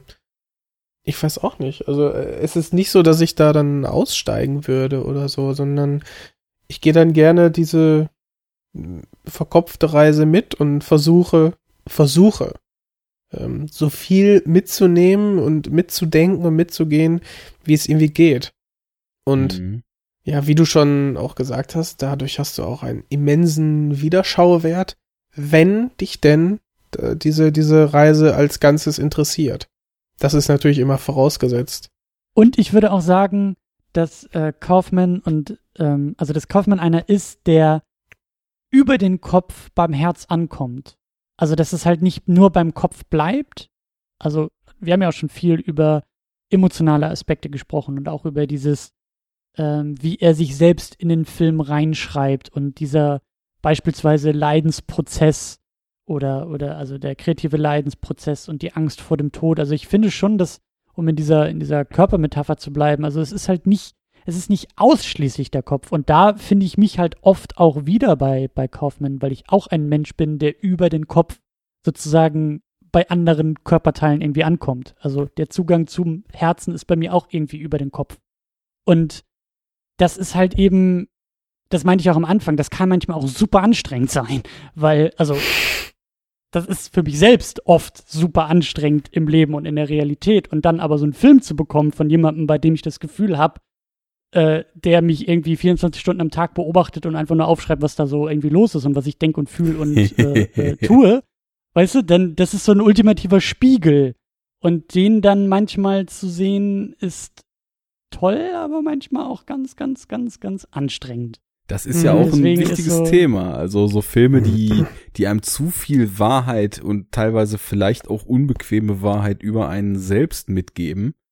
Das ist ein zweischneidiges Schwert. Also viele verwehren sich dem ja völlig und äh, man muss natürlich schon auch in der Stimmung sein, um zu sagen, okay, ich erlaube mir jetzt halt auch mal, so wie du das eben beschrieben hast, einen Blick, der eventuell auch in die eigene Seele geht und vielleicht auch an Orte, wo ich jetzt eigentlich gerade gar keinen Bock drauf habe, mal hinzugucken. Der, der, der Pflaster aufreißt, die man eigentlich, mit dem man erstmal ganz gut so jetzt im Alltag so klargekommen ist. Das zwickt und, und, und äh, äh, brennt vielleicht so manchmal, wenn man sich irgendwie an den falschen Stellen bewegt oder hinsetzt oder so den Rücken vielleicht mal ein bisschen gerade und dann merkt man das schon gar nicht mehr, dass da ein Pflaster irgendwie sitzt. Und dann kommt da so einer und sagt, hm, ich zeig dir jetzt mal zwei Stunden lang, was unter dem Pflaster eigentlich so schlummert. So ein hässliches Pflaster und reißt es weg. Ja, und dann und auch hält du, noch den Spiegel hin. Genau, manchmal so ganz langsam und dann reißt er ganz schnell und klebt's mal wieder drauf und sagt, Ja. weißt du was, ich mach's noch mal ab und das ist wirklich so eine Achterbahnfahrt, auf die man sich dann echt einlassen muss. So. Ja, aber ich glaube, da kommt dann auch wieder der unterschiedliche Ansatz des Filmschauens hinzu, oder? Also ich würde da sagen, ähm, ja, es gibt dann, klar, wird wahrscheinlich mehr als zwei geben, aber auf die Gefahr hin, dass man auch etwas über sich selbst lernt, ähm, gucke ich eigentlich sehr, sehr gerne Filme. Auf jeden Fall. Und da, und da ist mir dann ein Charlie Kaufman, der eben nicht nur die Hollywood-Klischee äh, gute Laune-Variante bedient, sondern auch einmal die komplexeren und abgründigeren ähm, Selbstzweifel, die jeder Mensch hat, äh, auch einmal thematisiert, sehr viel lieber. Also das, ne, diese, diese, diese, diese Würzigkeit, die dann da reinkommt, ähm, und die, diese ganze Suppe der Filme, die man so kennt, dann nochmal um ein, eine nette Note dann erweitert. Eine starke Note, ne? man braucht sie vielleicht nicht immer, aber ja. Um jetzt mal eine neue Metapher aufzumachen. ja gut, da gibt's am Buffet ja viel zur Auswahl, ne? Und nee, ist, Ja. ich find's auch äh, echt schön, dass es eben Filme gibt, die auf diese Art und Weise resonieren. Klar, man will das nicht immer und das ist halt auch total wichtig. Also ich will mir genauso irgendwie einen John Wick oder einen Drug War reinziehen und einfach irgendwie nur eine coole Gangstergeschichte sehen, wie ich halt irgendwie mit, mit solchen Filmen oder mit einem Lynch-Film oder so weiter in irgendwie Mhm. die Tiefen des, des menschlichen Daseins, vielleicht auch je nachdem die, die äh, handlungsmäßigen oder auch emotionalen Abgründe und Stolpersteine irgendwie mal einzutauchen. Genauso äh, wie man halt manchmal einfach nur herzhaft lachen will und für, für alles gibt's eben was. Nur bei Kaufmann ist das noch sehr einzigartig, wie man damit so resoniert. Das ist mir nämlich eben mal aufgefallen. Wir haben ja einen Haufen Filme, die wirklich auch brillant besetzt sind, aber diese inhaltliche Ebene ist bei ihm so krass, dass wir jetzt eigentlich schon seit bestimmt fast zwei Stunden wahrscheinlich wieder nur darüber sprechen, was die Filme in uns auslösen, welche Themen er Mhm. behandelt, was, was er alles von sich selbst da drin verbaut. Und wenn ich mich mal von dieser Resonanz, die irgendwie alles überschattet, dann mal löse, dann merke ich auch, ey, wir sprechen hier auch über einen Film, in dem ein absolut brillanter Philip Seymour Hoffman äh, eine der, Ja. der, der Schauspielleistungen seines Lebens runterreißt, in dem Catherine Mhm. Keener, äh, Michelle Williams, Samantha Morton und hasse nicht gesehen alles noch mitspielen, in dem der große Tom Noonan, den man natürlich aus welchem Film kennen sollte? Sekunde, gib mir etwas Zeit zu überlegen. klack, klack, klack, klack. Also Max klack, von der Enter. Wiederaufführung würde euch jetzt auf die Fresse hauen. Ne? Also dazu muss ich noch sagen, Tom Noonan ist der, der ihn verfolgt und dann äh, im Stück als er spielt. Ja. Ähm, Den kennen wir aus Man. Ach so, nee, das ist nur Werbung für Man of Steel. Nee, den kennen wir aus Heat natürlich. Äh, das weiß ich What? gar nicht, aber er wird auf jeden Fall in äh, Last Action Hero, du hast recht. von Max ja immer im besten Film aller Zeiten gesehen. Ne? Er ist natürlich bei Manhunter von Michael Mann dabei. Also war es mit Heat schon nah dran. Ich habe einfach nur vorgelesen, was in der IMDb steht. Ja, gut. so bei Manhunter, wen hat er da? Da hat er, ja gut, wenn jetzt natürlich ich das sage, dann gibt's so einen kleinen Spoiler für Manhunter, Oh, weil, ja, dann, dann lass lieber. hm, Oder? Ach, egal. ja. Manhunter, aka Blutmond, roter Drache. Mhm. Naja, also ne, kleiner Einschub, aber worauf hinaus will, es ist halt einfach auch eine unglaublich großartige Schauspielriege versammelt, die ja auch in zig Facetten und Aspekten aufspielt. Jennifer Jason Lee haben wir noch dabei. Auch äh, witzig, Ja. dass, dass ich die, also jetzt, ich war ja kein großer Fan von Hateful Eight, aber seit dem Film fällt mir dann doch immer Mhm. mal wieder auf, wo sie überall so rumtanzt eigentlich und wo man sie früher gar nicht so bewusst wahrgenommen hat und jetzt, und ich zumindest erst so auf dem Schirm habe, seit sie da so die bratzige äh, Südstaaten äh, Rassistin spielen durfte. Sie hat auch in Anomalisa mitgespielt. hat sie Lisa gesprochen? Exakt. Ja. Hm. Muss sie ja, weil es gab ja nur zwei Sprecher, wenn ich mich recht entsinne für den Film, oder? Ja, aber äh, gut, bei Charlie Frau Kaufman zum ist alles Schluss. möglich. Also könnte Ich ja auch sein. drei Sprecherinnen. Okay. Naja, aber das ist eben eine Ebene, auf, auf die kommt man gar nicht, weil es so viel Gesprächsstoff gibt, dass man. Deswegen frage ich dich, willst du auf die Ebene oder, oder können wir noch nee, das so muss, müssen wir nicht Motive- zwingend. Also das, für, für mich ist das äh, so fruchtbar, wie sich das bis jetzt entwickelt hat, einfach diese inhaltlichen Aspekte ähm, zu behandeln, dass ich, ja, dass ich da voll und ganz zufrieden mit bin. Wir müssen ja jetzt hier nicht den Plot zusammenfassen, den Cast durchgehen. Wer macht, wer macht denn sowas? Nee, ich weiß auch nicht. Immer diese dogmatischen Schemata, ne? Also da muss man ausbrechen, da muss man sich von lösen. Da muss man Furchtbar. freigeistig sein. Da muss man Podcast im Podcast inszenieren, dann Blogartikel darüber schreiben, diese verfilmen und dann nochmal einen Podcast über den Film aufnehmen. Absolut. ich sag ja, Method Pod Podcasting ist so meins. Das finde ich immer gut, wenn man irgendwie im Inhalt arbeitet. So, da hätten wir eigentlich noch mehr. Aber mal gucken, was noch kommt. Gibt es Ja. einen Audiokommentar zu einem Podcast, den man selber aufgenommen hat? Das ist eine schöne Idee. Es ist eine schöne Idee. Du, du hattest sowas so, so Extended Cut mäßig. Ja, es war nicht sozusagen drüber kommentiert, sondern nachträglich nochmal, aber die Ja, ja. Idee war. Also in diesem ja. Moment hat Christian jetzt erklärt, wie das Konzept funktionieren könnte. Und jetzt gleich verhaspelt er sich richtig. Aber das haben wir dann im Nachhinein geschnitten. Das war kein Problem. Das wär, Aber das ist auch gar nicht so super, ja. wichtig. Das wär super, ja. Oh, geil. Ja, also Ja, klar, da, natürlich kann man Podcast sagen, im Podcast. wie vereinigt. Ja. Da kannst du bestimmt was zwischenschneiden. Irgendwie so, so die, so die Pause. Welche Pause? Es gab keine Pause, oder doch? Wir hatten das ja damals mal mit Memento versucht. Also wir haben Memento mehr oder weniger rückwärts Mhm. Das war richtig geil. Das war, Ja. die, die Idee war so, eigentlich so offensichtlich, aber trotzdem so grandios. Und es hat auch total Sinn gemacht, den Podcast dann so Stück für Stück rückwärts zu hören. Ja. Gab es da nicht Kommentare, die gefragt haben, ob der Podcatcher kaputt sei? Ja. ja. ja, wenn man den Film vorher nicht gesehen hat, könnte man darauf kommen, auf die Idee. Ja. Hat eigentlich jemand von euch Human Nature gesehen? Mhm. Der fehlt mir. Da, du Christian? Den kenne ich auch nicht. Nee, Okay. nee. Ja, das ist auch, also trotz Tim Robbins und ich glaube Patricia Arquette ist das, die ich, also die ich beide sehr mag als Darsteller, ist Mhm. das mit Abstand in meiner Wahrnehmung so das Schwächste, was ich aus Kaufmanns Feder so bis jetzt gesehen habe. Wenn ah, ich, okay. wenn ich mich nicht irre, müsste der doch, glaube ich, auch von Gondry sein. Kann das sein? Sagt die IMDb, ja. Ja, Ja. okay, dann wird die, wenn das da steht, dann stimmt das ja, ist ja im Internet. Internet hat immer recht, ja. Aber ja, kam mir wie so ein, also auch irgendwie vom Grundgedanken her ganz interessant vor, weil er, glaube ich, auch so sein Unverständnis gegenüber gängigen Verhaltensweisen der Menschheit und Gesellschaft, so drücke ich es mal aus, doch sehr, sehr stark in diesem Film einbringt und irgendwie reflektiert, warum die Menschen so strange sind in seinen Augen.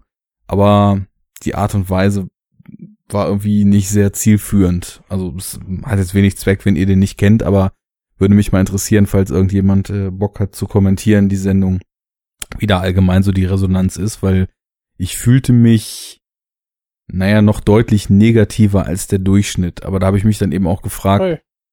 Hä? Ui, sag ich, okay. Also zu Recht einer der Filme, die so ein bisschen unter dem Radar laufen. Ich weiß es nicht. Also, wie gesagt, ich fand ihn nicht so gut. Ich hatte das Gefühl, dass dann viel so Resonanz kam. Ach, naja, komm, so schlecht ist er doch nicht, ne? Aber keine Ahnung. Müsste ich vielleicht auch irgendwann nochmal schauen, weil es ist ja auch, mir fällt das unheimlich schwer bei Regisseuren, äh, Drehbuchautoren etc., die ich sehr mag, dann mit so einmaligem Schauen und nicht so richtig damit klarkommen, das dann so links liegen zu lassen und zu sagen, okay, das ist wahrscheinlich einfach vielleicht auch Tagesform oder so gewesen.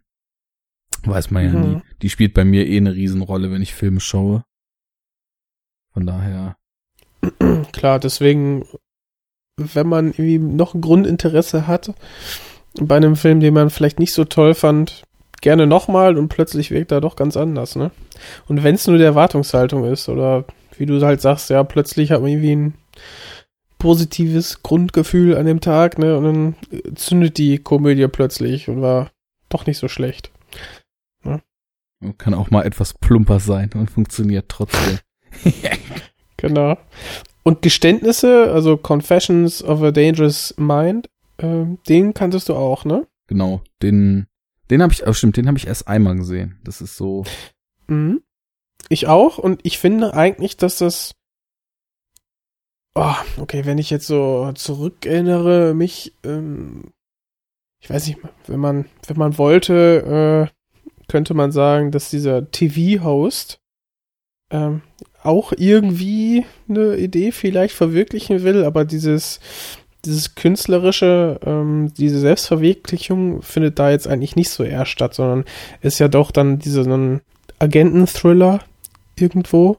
Naja, Aber- äh, auf der einen Seite schon, auf der anderen Seite hast du aber ja auch so diese, dieses Spiel mit Realität und mit vielleicht Vision, Einbildung oder, oder Fiktion, weil es ist ja nie so richtig klar, ob er überhaupt auch nur eine dieser Aktionen, die er da beschreibt und die man dann eben auch sieht, weil er sie beschreibt, ob er die überhaupt jemals gerissen hat oder ob das einfach nur der größte Prank überhaupt war, wa- was er da so äh, in diesem Buch niederschreibt und wie er sich dann eben als Ex-Agent darstellt.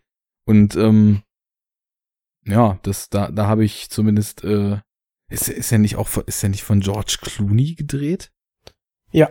Ah, okay. Er ist der Regisseur gewesen. ja genau. Ähm, Genau. Da ist mir auch nachträglich jetzt aufgefallen. Ach, guck mal. Wer ist ja Charlie Kaufman? Ne? Ja, Und ich finde auch äh, Clooney's beste Regiearbeit äh, von den Filmen, die ich gesehen habe. Und Sam Rockwell als Hauptdarsteller auch klasse.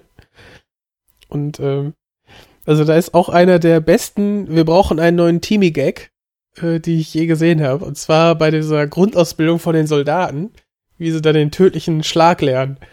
das ist einfach super gut. ich kann mich nicht mehr entsinnen. Okay, da. Oh, da ist er vielleicht doch nicht so geil, der Gag. Na, wie gesagt, ne, einmal gesehen und das war auch vor fünf Jahren oder so. Ja. Also ich kann mich noch dran erinnern, wie er da danced auf der Bühne und seine komischen Moves macht in seinem Anzug und Mhm. wie er da das eine Mal dann vom Militär festgesetzt wird. Da, wo doch, glaube ich, Julia Roberts irgendwie noch so eine Agentin spielt oder so. Die spielte auch eine. Ja. Ja, Drew Barrymore. Ähm, ich glaube, Julia Roberts war auch dabei. Aber ja, es ist quasi eine ja, Agentengeschichte Hm. plus. Also es, es geht noch weiter, geht darüber hinaus und ja, es, du hast halt diesen. Ja, ist es ein unsicher, äh, ein- ein unzu. Wie heißt das? Unsicherer Erzähler nicht, sondern ein. Unzuverlässig. Unzuverlässiger. Genau, unzuverlässiger Erzähler, genau. Aber es Und, fühlt äh, sich am deutlich am wenigsten, finde ich, nach Kaufman an von den Ja. Filmen. Also so mit der zugänglichste, sage ich mal. Ja, auch konventionellste einfach, ne? Auch wenn es da um Also so eine Geschichte geht, ja. Mhm. Aber immer noch gut.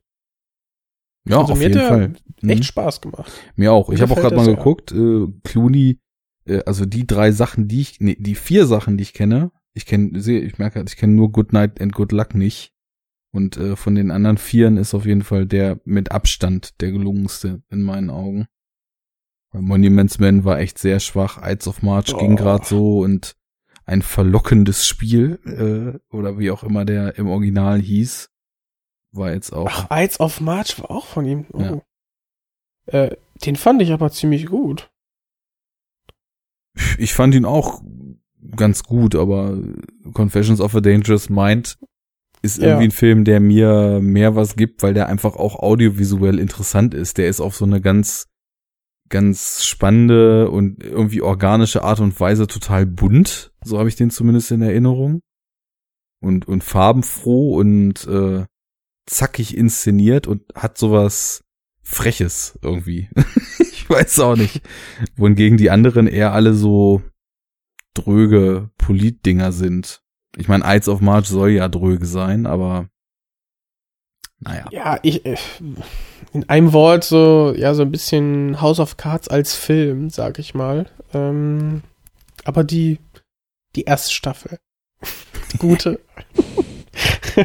und äh, ja, Good Night and Good Luck habe ich auf jeden Fall gesehen. Der Schwarz-Weiß-Film müsste das sein. Hm. Über diese ähm, Sendung 60 Minutes. Ähm, ja, also dieses Stück Fernsehgeschichte, was da geschrieben wird von den guten alten äh, Fernsehtagen als Reporter noch, ähm, ne, das informieren wollten und Missstände aufdecken wollten. Dieses Investigative wird da sehr, sehr hoch gehalten. Also, Was ja sehr Doch. positiv ist und auch äh, ja, ja. Themen, die man in der derzeitigen äh, Politsituation nicht oft genug huldigen Never kann. gets old. Hm. Ja, genau. Genau. Ja, aber da ist Geständnisse ähm, schon ja eins der Kaufman-Scripts, die ja sehr zugänglich sind als Film. Konventionell gar. Ich sag ja, um Termine zu zitieren, normal. Ist ein normaler Film. Genau, normal. Ein ganz Normal. normaler Ein Film. ganz normaler Film. Er erläutere doch bitte mal, was ist das denn? Nee, das ist ja klar, das weiß ja jeder, was normal ist. Normal ist ein normaler Film. Es ist halt normal. Boah, wo war denn das nochmal? War das bei der Revenant-Diskussion von euch?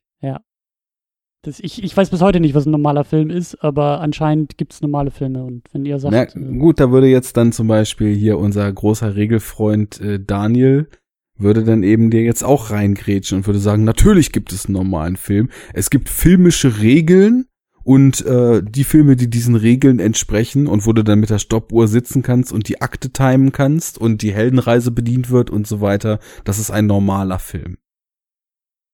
mhm. Ja, und dann sag ich, ich gucke aber nur Kaufman-Filme und kenne nichts anderes und dann ist meine Norm halt völlig anders geeicht und dann ist ein Film wie Synecdoche New York eigentlich der normalste von allen. In dieser Ja, Welt möchte ich leben. ja, Das Dann guckst du so einen. Blockbuster und denkst, das ist das Geilste von der Welt. Nee, Ja. da denkst du, was ist das denn für ein Quatsch? Der hält sich ja an gar keine Regeln und wo ist die Metaebene und da fehlt doch der Ja. Autor als Schöpfer und Objekt in seinem eigenen Werk und wo sind denn da die Querverbindungen und äh, ja. Ist alles so Und- und positiv wieso, hier. Wieso kommt da nichts, wenn ich im Nachhinein drüber nachdenken will, de- vor allem? Ich kann, ich kann quasi mit dem Film, mit dem Abspann kann ich abschließen und denke, ja, Feierabend. Jetzt mache ich was anderes. Ich stelle mir das wirklich gerade vor, wie tatsächlich ein Ahne in diesem Paralleluniversum, der wie bei Eternal Sunshine komplett die Erinnerungen von allen Filmen gelöscht hat, um dann nur in einem Kaufmann, in einer Kaufmann-Blase zu leben, zum ersten Mal ins Kino geht und da irgendwie Transformers 5 guckt. Und rauskommt und wie so, wie so der klassische Denker so in der Antike da wie so eine Statue sitzt und ganz angestrengt halt überlegt und sich wundert, wieso kommt da nichts? Wieso Denke zum Teufel, wieso zum Teufel ist diese außerirdische Rasse, die komischerweise wie Autos und Roboter aussieht, an Tabak gekommen und kann Zigarre rauchen? Wieso? Was? Wieso? Was? Ja, der, es gibt doch in Transformers 3 den einen, der mit so einem komischen Army, Army-Slang spricht und immer Zigarre raucht. Ist das denn noch Tabak?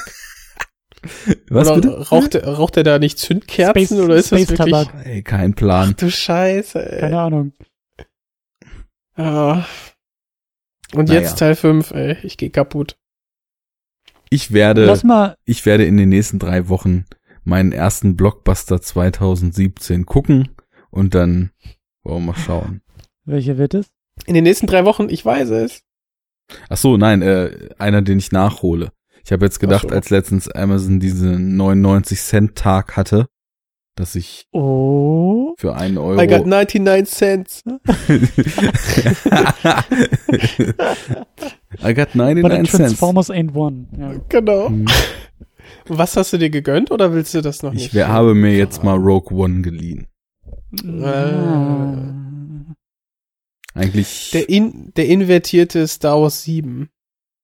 invertiert. Da- Da hast du Mhm. dir jetzt aber echt keinen Gefallen getan. So. Also tu jetzt nicht, also tu nicht den Fehler tun beim Tun, dass du denkst, das sei jetzt der, also ja, auf eine gewisse Art und Weise ist es auch irgendwie der Zustand der Blockbusterei, aber es ist jetzt nicht unbedingt das Beste der Blockbusterei, sagen wir es mal so. Naja, die Sache ist, also ich, ich habe ja wahrscheinlich auch nicht ohne Grund den nicht im Kino gesehen, weil irgendwie hat es mich einfach nicht interessiert. Und ich dachte jetzt so für ein Euro, komm, kann man ja mal machen. Und dann. I'll buy that for a dollar. oh Mann, ey. Ich komme gerade nicht Ja. drauf, woher, aber ich weiß, dass ich es genial fand. Robocop. Ja, genau, genau. Stimmt, haben wir ja sogar hier. Das passt ja in der Konstellation. Mit Robocop. Ah, nee. Quatsch, wir haben ja Total Recall besprochen für Second Unit. Ah, jetzt, jetzt franzt es aus hier, das Hirn. Ich Aber würde die noch mal, ich Ja. würde noch mal einen Versuch starten und noch mal versuchen wieder äh, beim Film anzukommen. Ich weiß ja nicht, ob das bei Welcher? Enough Talk so Teil des Konzepts ist, aber ich würde jetzt noch mal ein bisschen was über den Film sagen wollen. So, Das, okay. äh, ich hatte sogar auch vor, demnächst mal wieder in die Richtung zu lenken. Das ist, du hast mich Ich hatte auch verdorben, vor, mal Christian. wieder über einen Film zu reden. ja. Ähm, ich habe nämlich noch eine Szene parat, die ich total geil fand und eigentlich schon vorhin hätte droppen müssen, eigentlich im Zuge von Kaufman, der als Protagonist in seinen eigenen Werken als kreatives Genie auftaucht und so. Äh, und zwar der Moment, ich, ich krieg das, glaube ich, auch gar nicht mehr so ganz zusammen, da müsst ihr mir vielleicht ein bisschen helfen, aber irgendwie sitzt ähm, Caden vor seiner Theatercrew und alle sitzen irgendwie so auf Stühlen und stehen im Raum und er hat da irgendwie so diesen, diesen Pult. Ich glaube, ich glaube, er kündigt sogar dann das neue Stück irgendwie an, was er da schreiben will oder so. Mhm. In dem Flur, ne? Ja. kann sein, dass es, dass es irgendwie in einem Flur auf Alles, jeden so- Fall alle sagt so er, echt ge eng gedrungen, alle, ne? Alle stehen sehr oder sitzen sehr nah beieinander. Genau, und aber auch in so einer Mhm. klassischen Publikumsperspektive. Also wirklich, Mhm. sie blicken wie so ein Publikum auf ihn. Und er fängt dann halt irgendwie an, auch so wirklich krasse Sachen über den Tod zu droppen. So, er haut da wirklich einmal komplett übers Leder. So nach dem Ja. Motto, ja, es ist alles endlich und wir werden alle, und du hast Angst vorm Tod und du hast Angst vorm Tod und wir haben alle Angst vorm Tod. Und das Paradoxe ist, wir werden aber alle sterben und trotzdem tun wir so, als ob wir es nicht äh, würden. Und irgendwie rantet er sich da in so eine Rage und knallt da irgendwie raus. Und dann sitzt man, äh, sieht man irgendwie Michelle Williams in der ersten Reihe sitzen, die tief berührt ist und sagt, Mhm. that was so deep. That was Mhm. so meaningful. irgendwie sowas. Und Ja. es war für mich halt auch so, äh, ich, ich fand es halt einfach so herrlich, weil das war so der Moment, als der Künstler, der Kreative sozusagen der Wahrheit ungewollt näher kommt und sich gar nicht eigentlich als Inszenierung selbst wahrnimmt und dann aber durch die Reaktion wieder in diese Rolle gedrängt wird. Es ging nicht darum, dass der Künstler da gerade irgendwie die tiefsten Wahrheiten übers Leben droppt, sondern das ist so aus ihm herausgesprudelt. Das musste mal so raus. Und in der Reaktion wird er aber wieder in diese Künstlerrolle gedrängt. Mhm. So. Mhm. Kann mir auch sehr gut vorstellen, also das, da sehe ich halt irgendwie wieder den, den autobiografischen Kaufmann irgendwie dabei, weil äh, ich, ich kann mir einfach vorstellen, dass der Typ ganz oft so wahrgenommen wird. So, oh, das ist, das ist, oh, das ist jetzt aber Charlie Kaufman, mit dem wir jetzt hier am Tisch sitzen. Und jedes Wort, was von ihm kommt, ist jetzt perfekt und ein Rohdiamant, denn das ist ja der Oscar-Gewinner, der mit seinen Drehbüchern auch schon und der hat ja Großes geleistet.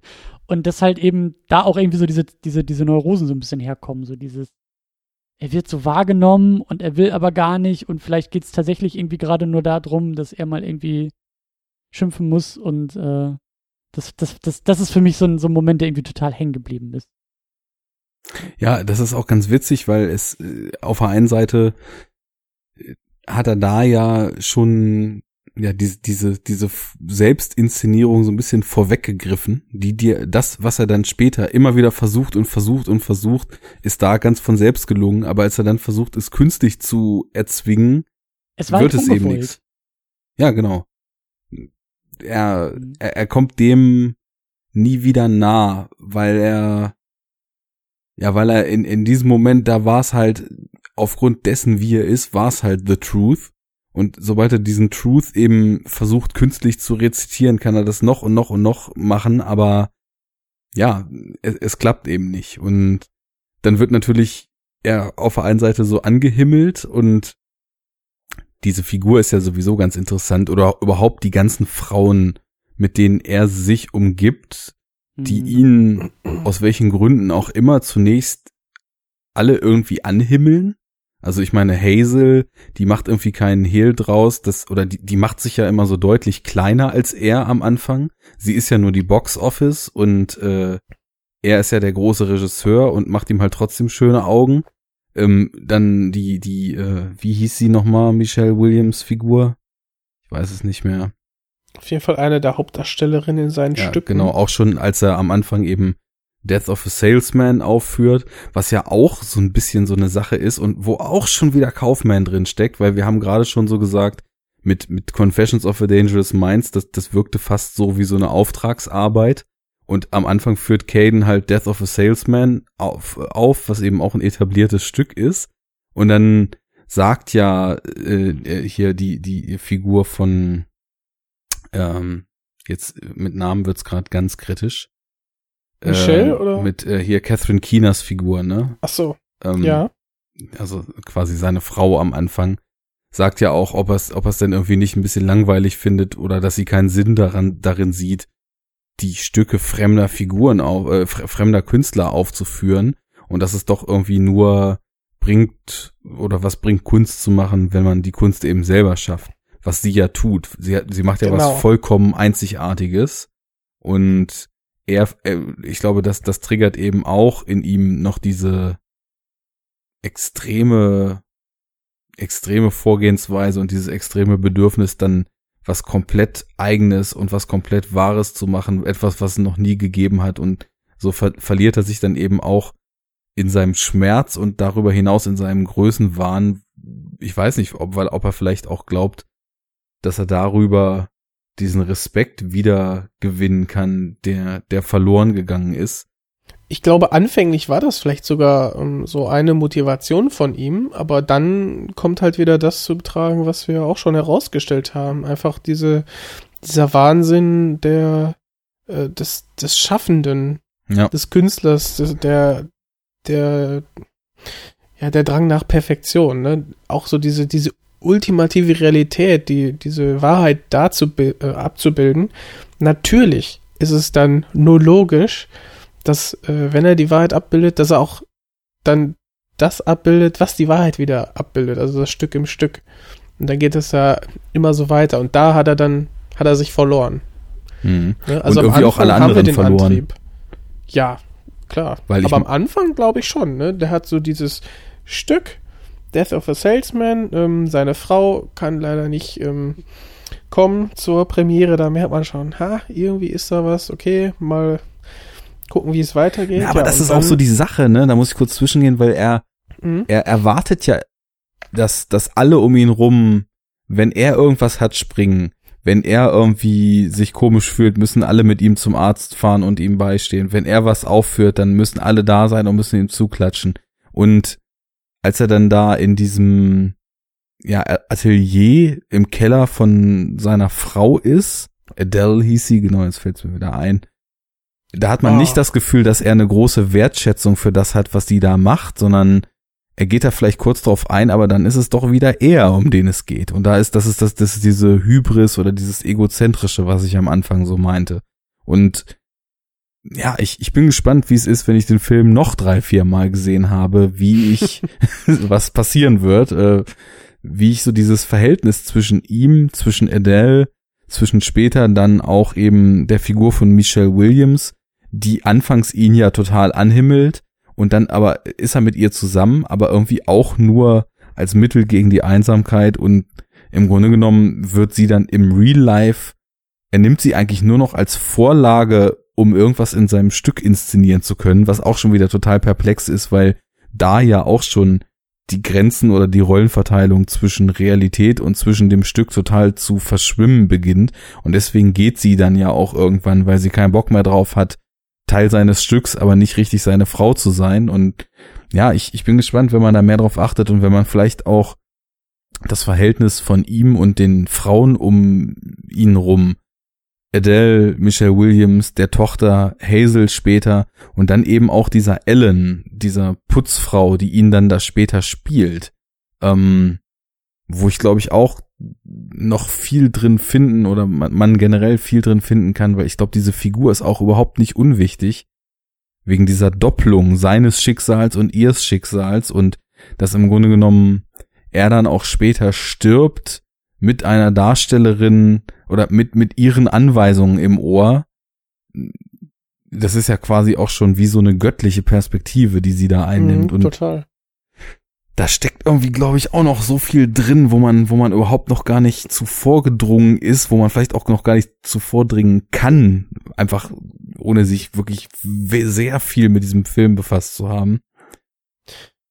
Aber kurz äh, zum, zum Anfang ähm, deiner Frage mit den Frauenbildern. Also gerade die ähm, Frauen, also seine Frauen, mit denen er dann wirklich eine Beziehung anfängt oder gerne hätte, da ist es ja am Anfang so, dass er im Prinzip immer wieder die gleichen Fehler, die wir gar nicht alle immer unbedingt sehen, aber immer wieder zu wiederholen scheint, weil alle Frauen distanzieren sich Ja, relativ genau. schnell von ihm wieder.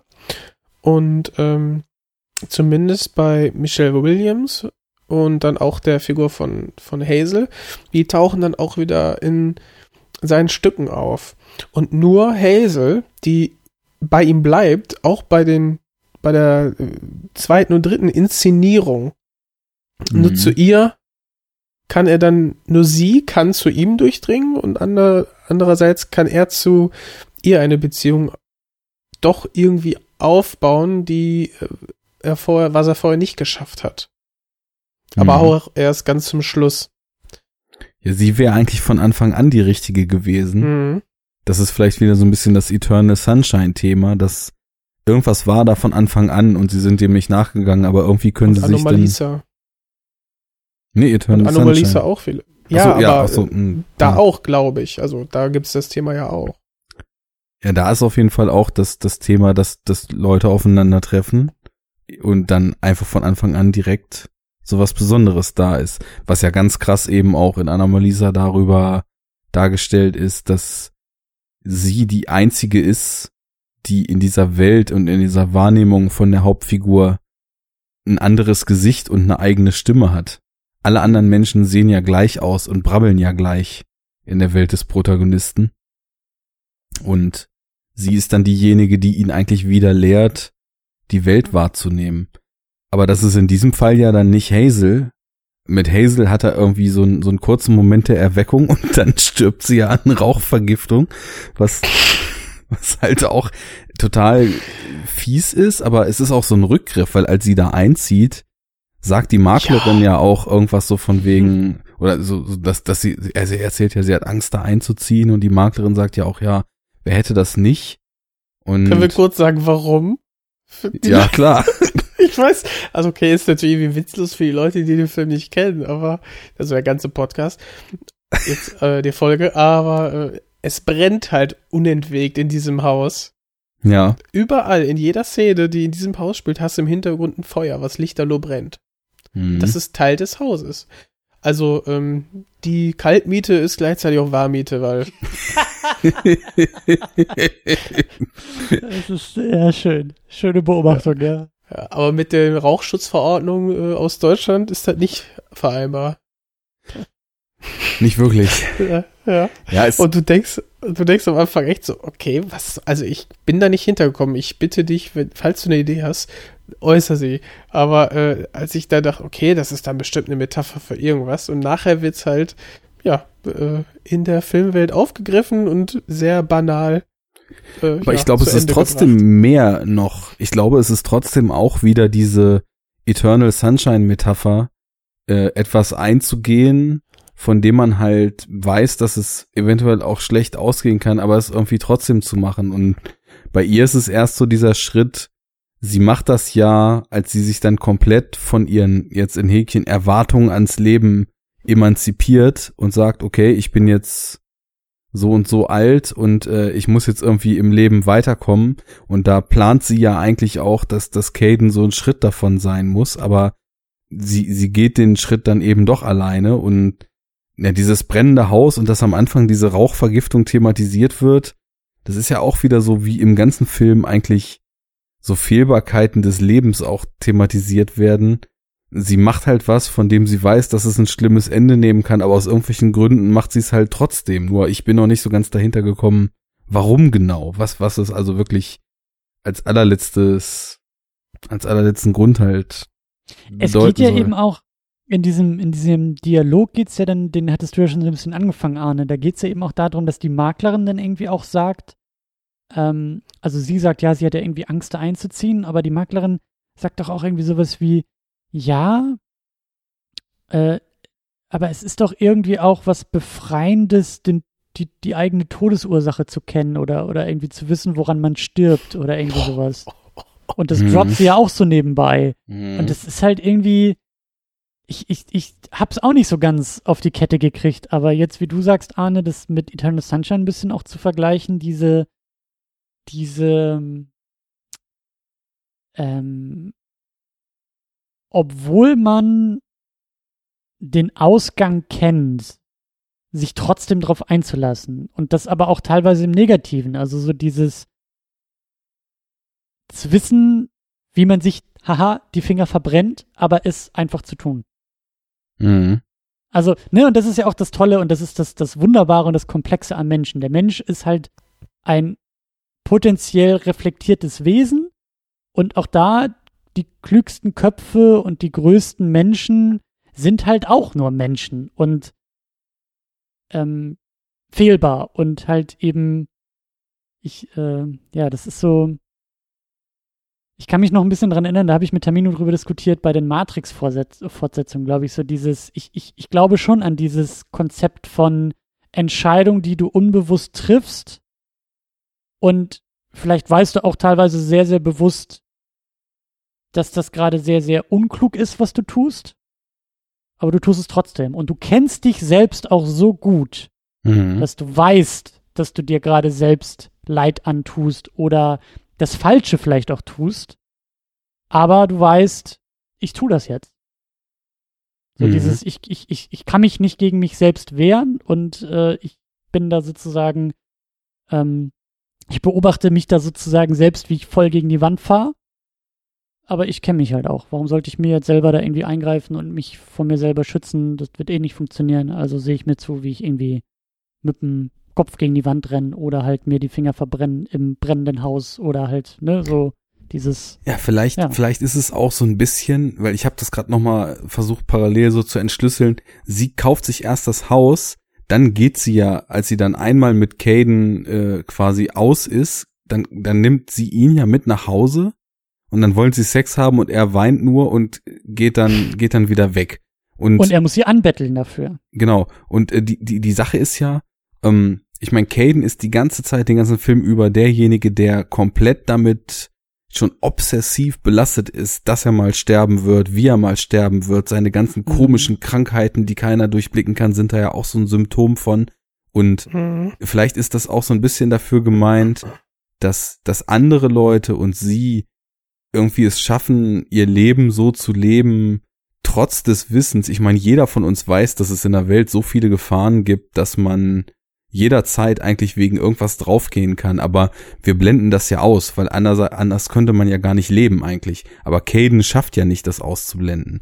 Und ich, ich weiß nicht mehr genau, was er sagt, aber als sie dann eben diesen Sex nicht haben, da sagt er irgendwas von wegen I'm so lonely and I feel so und so and ich glaube auch irgendwas mit I'm, I'm concerned about dying in the fire oder so. Also irgendwie fällt dieser Satz mal und ich, ich vielleicht ist es so der Gegensatz. Er ist halt konstant concerned to die in the fire und sie ist halt ein Mensch oder andere Leute in dem Film sind halt eher so normale Menschen, die es schaffen, das auszublenden, dass eben im Leben die Möglichkeit besteht, so in the fire zu sterben.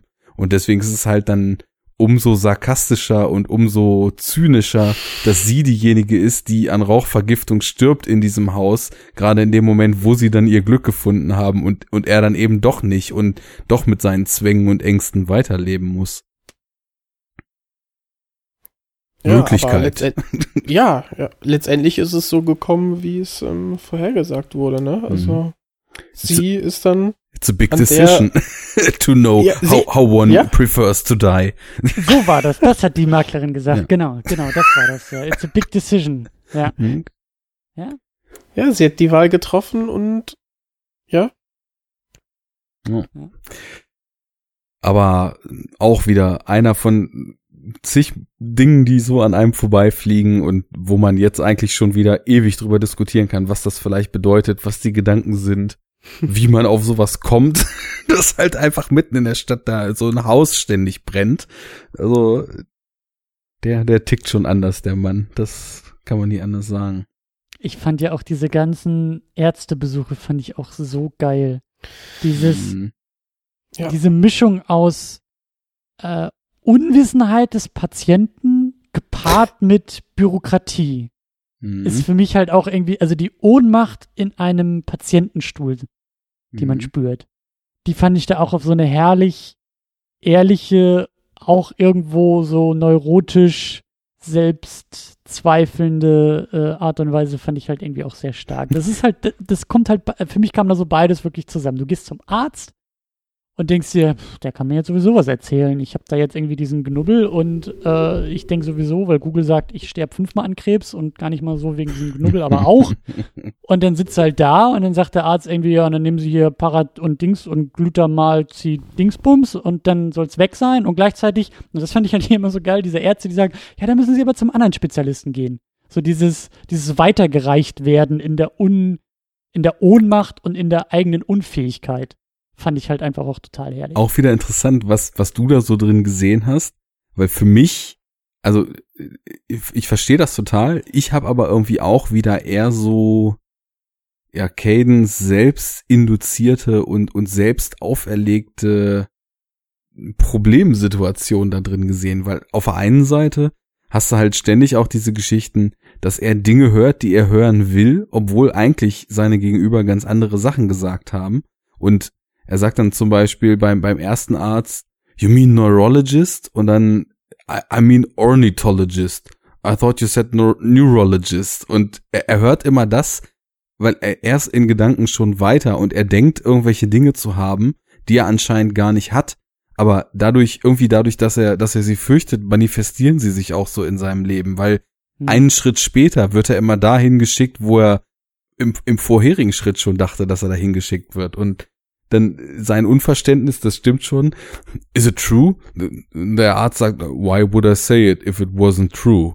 Und er, prallt halt so ab mit seiner komischen Art, ne? Und äh, ja, aber ich, ich habe auch wieder viel mehr so ihn, der seinen Gegenübern eigentlich gar nicht so richtig zuhört, weil er Hm. weil er mit seinem Leben irgendwie selber, na, nicht klarkommen will, sondern weil es für ihn irgendwie diesen, diesen Wahrnehmungshorizont dessen, was, was andere Menschen so zu seinem Leben beitragen, gar nicht gibt. Das ist echt witzig. Hm. Tja. Meint er, wir sollen den Sack langsam mal beginnen zu schließen. Ach, das, das gibt's auch bei Enough Talk? Ja, wir können natürlich auch gern bis zur nächsten Sendung weiterquatschen und dann die nächste aufnehmen. Vielleicht hab, eigentlich, wenn du, hm, Wo wir Also- gerade schon mal beisammen sind. Nee, ich wollte gerade sagen, also wenn, ich weiß ja nicht, was du, also ob du noch viel schneiden wirst, weil eigentlich steckt eine Sendung in der Sendung, die du selber gar nicht so sehr mitgekriegt hast, Arne. Ja. Also von dem her ist eigentlich schon, ist auch schon die Metaebene aufgemacht worden. Ich Ja. habe ja auch, ich habe ja auch im linken Ohr habe ich ja meinen Knopf, über den ich von dir und Jens Regiekommentare erhalte, die ich dann hier wieder sollst. in ja. den Podcast einarbeite und eure Anweisungen durchsage. Ja, äh, Wo, Prime, Primer lässt grüßen. ja, genau. Slowly and methodically he reverse engineered the perfect moment, ne? Womit wir wieder beim vor, vorherigen Podcast wären. Auch wieder eine neue Ebene. Ja. Krass. Wir müssen sowieso noch mal einen kleinen Bonus-Talk machen, wenn ich Invitation gesehen habe, aber das gehört nicht an diese Stelle. Ja. Ja, wisst ihr, was Ja. mich jetzt am meisten eigentlich noch interessiert? Nee. Wenn, oder habt ihr noch was auf dem Herzen, bevor ich das zum Besten gebe? Irgendwas, was noch zum Ähm. Film, zu Kaufman, zu irgendwas? Ja, eine ganze Menge, aber die fällt mir, glaube ich, übermorgen erst wieder ein und dann Ja. muss man nochmal diesen Sack wieder aufmachen und nochmal so. Mhm. Das war doch jetzt eine, war doch jetzt eine gelungene Einleitung. Jetzt können Jetzt wir kommen mal wir nächsten- Eingemachte. Jetzt ja. können wir aufnehmen, würde Ja. ich sagen. Also, Ja. Nehmen wir schon auf. Jetzt sind wir schon dran. so, also, Ja. wenn dem nicht so ist, was mich irgendwie mit so einem ganz seltsamen, aber auch enorm vorfreudigen Gefühl zurücklässt, ist das nächste Projekt, in das Charlie Kaufman als Writer involviert ist. das habe ich auch nicht verstanden. Also, der erzähl mir gerne, woher das, also ich habe es irgendwie nur, ich, ich weiß gar nicht so richtig, worum es geht, aber ich habe auch nur gesehen, dass er das, glaube ich, mit zwei anderen Leuten zusammen macht und irgendwie eine Buchverfilmung ist oder so. Erklär's mir. Erz äh, bitte. Also so richtig viel zu erklären habe ich da eigentlich auch nicht. Also ich weiß nur, dass ähm, der nächste Film von Doug Lyman, der ja solche Geschichten wie Edge of Tomorrow, Jumper, Born-Identität etc. gedreht hat, dass dessen nächster Film unter anderem von Charlie Kaufman geschrieben sein wird. Und es ist, äh, ja, also es sind zwei weitere äh, Writer auch noch involviert. Und es Mhm. ist eine Romanverfilmung, genau wie du sagst, Christian. Und bis jetzt sind irgendwie nur Tom Holland und Daisy Ridley als Cast genannt. Und die Synopsis liest sich A dystopian world where there are no women and all living creatures can hear each other's thoughts in a stream of images, words and sound called noise. So, Hm. das. Okay, da ist, da ist, da ist der Kaufmann. Im letzten Halbsatz ist der Kaufmann dann doch noch drin. ja, also Das äh, war wirklich, das, das kann ich mir vorstellen. Das ist, das sind die Anzugträger, das ist das Produzententelefon, das sind die Excel-Tabellen, die sagen, Scheiße. Also bis hierhin ist ja alles klar, aber Ja. wir, wir- wir, wir brauchen den Experten. Und dann geht so das rote Telefon, das wird dann so gedrückt und dann ist es halt so bei Charlie Kaufman in so einem total verrauchten kleinen Bibliotheksschreibzimmer, so die Fenster sind mit Büchern schon total zuge. aber nur Philosophiebücher und Selbsthilferatgeber. Genau, und überall so alte Tee- und Kaffeetassen, so schon drei Monate alt, neben einem drei Tage alten Kaffee und ganz, ganz viel Rauch, weil er halt nur irgendwie Quarz die ganze Zeit da drin. Und dann klingelt halt so das Telefon unter so Büchern von Ratgebern und Selbstdiagnosen und so. Und da klingelt dann dieses, die andere Seite des roten Telefons. Und dann stürzt er sich halt so da drauf und dann weiß er schon gleich, alles klar, es geht um das, ähm, um das Skurrile. So. Mhm. Ich So habe einen wird's neuen sein. Auftrag, ich habe einen neuen Job. Aber Doug Lyman? Das passt doch nicht, oder? Also, vielleicht wurde auch er als Regisseur gewählt, um wieder auch so einen Konterpunkt, ne, zu ähm, Charlie Kaufman dann zu bilden.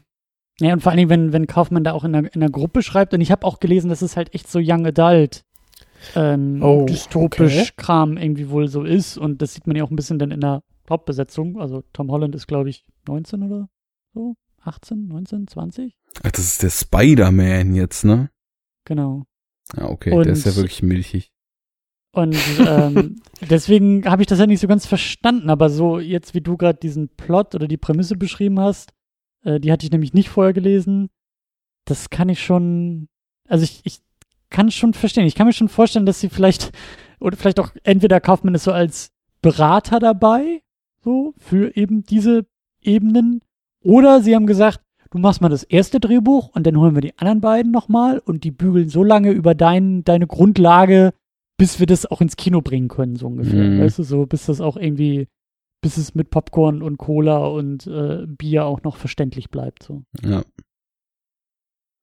Naja, man darf gespannt sein. Chaos Walking, äh, Release 2019. Also da ist noch ein bisschen Zeit, wo wir grübeln können, was denn wohl dabei rauskommen wird.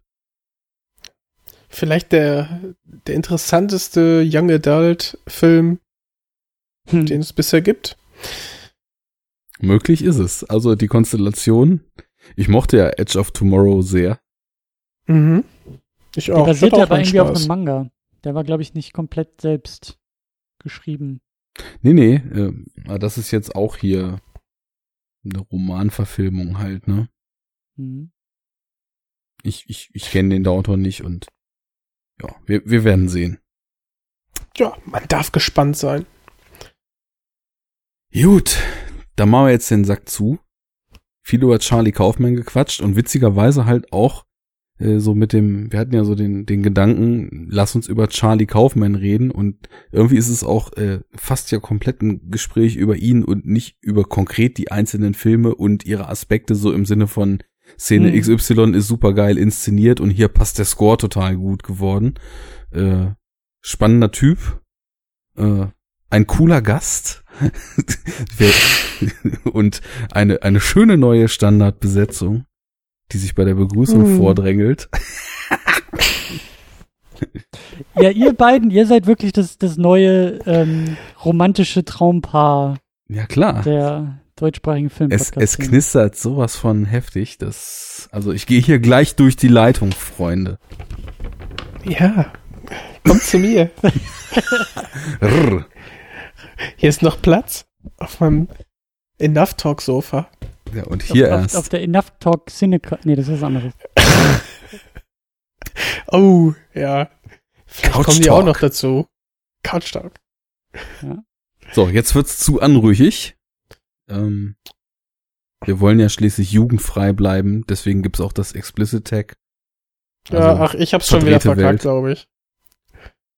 Nein, das ist, es kommt da immer ran. Einfach so. Da kann uns keiner ans Bein pissen. Die Ihr Ficker. Arschlöcher. Da das ja, glaube ich, sowieso nur in englischsprachigen Ländern relevant ist und äh, sowieso. Sie Assholes. Mhm. Fuck the assholes. So, jetzt Ja. sind wir richtig explicit. Und wir sind raus. Ich danke euch für das coole Gespräch. Schön war's. Ja, ich hab zu danken. War cool, auf jeden Fall. Dito. Und ich hoffe, den schön. Zuhörern hat's auch gefallen. Und wenn ihr äh, noch Anregungen habt, schreibt's in die Kommentare. Ich denke mal, äh, da gibt's reichlich Futter für. Vielleicht hat jemand ja dieses Futter schon verspeist und die besondere Würze geschmeckt. Als er am Buffet vorbeiging. Ganz genau. Bei All You Can Eat, ne? All you can Ja. talk. All You Can Talk, Enough Talk. Wir sind draußen auf Wiedersehen. Tschüss. Ciao, haut rein, Leute. Enough talk. Der Monolog gerade leider nicht gehört. Geht mir ähnlich. Scheiße. Echt? Okay. Oh, scheiße. Ich bin Hm. weg? Das kann doch nicht sein. Ist der Arne Okay, denn noch äh, da? Sollte er. Ähm, ich ich höre ihn gerade halt gar nicht. Also dich höre ich klar und deutlich. Äh, Arne war gerade ein bisschen metallern und dann, ja, war er weg. Ja, dann machen wir alleine weiter, würde ich sagen. Immer Ja, dieser Metal. dann Arne Ja. erstmal, weißt du, so, so sieht's aus. Erst dich als, als neuen Co-Host in Enough Talk dazu holen und dann kickst ihn weg. Ich merke das schon. Das ist ja sehr. Ich spiele euch aus. Ja, ja, ich krieg das ja schon mit. Ich verstehe da schon, was hier passiert, Jens. Das ist ja, Aber find's auch gar nicht so schlimm, ne? Nö, das ist jetzt endlich mal ein bisschen Ruhe so im Laden, würde ich sagen. Boah, ja. Der hat auch echt gefaselt, ne, die ganze Zeit. Und was für ein Quatsch der redet, ey. Mann, Mann, Mann, Mann, Mann. und spielt sich so in den Mittelpunkt, äh, Ja. Kaufmann hier und Kaufmann da. Und Metal Arnes hier Echt? und Metal Arnes da. weiß nicht. Ah, ich glaube, da kommt er schon wieder. Nee. Hat nur angetäuscht. So reden wir über La La Land, oder? Ja, ey. ey, dass der. Gut, ich meine, äh, dass er jetzt vielleicht nicht so unbedingt Lust hat auf dieses Musical. Okay, geschenkt, ne? Ich glaube, das Aber- Problem ist auch, dass der Film halt mittlerweile zu gehypt ist. Das verstehe ich ja auch. Das ist halt, weißt du, weil so Echt? viele, ja. also ich verstehe ich verstehe den Backlash aber nicht, ganz ehrlich. Nee, Also das- das- muss alles, was so hochgejubelt wird, nachher dann als Scheiße oder für Nee. Scheiße erklärt werden? also ja, muss es leider, aber muss es eigentlich nicht. Aber ich meine es eher, dass es, dass es jetzt Schwierigkeiten bereitet, überhaupt denn da reinzukommen, beziehungsweise reinzuwollen. Weil, also bei mir war es halt so, für mich kam der aus dem Nichts und war auf einmal da und hat mich halt wahnsinnig äh, überrascht. Und das ist halt als Kontext, als Zugang halt komplett weg.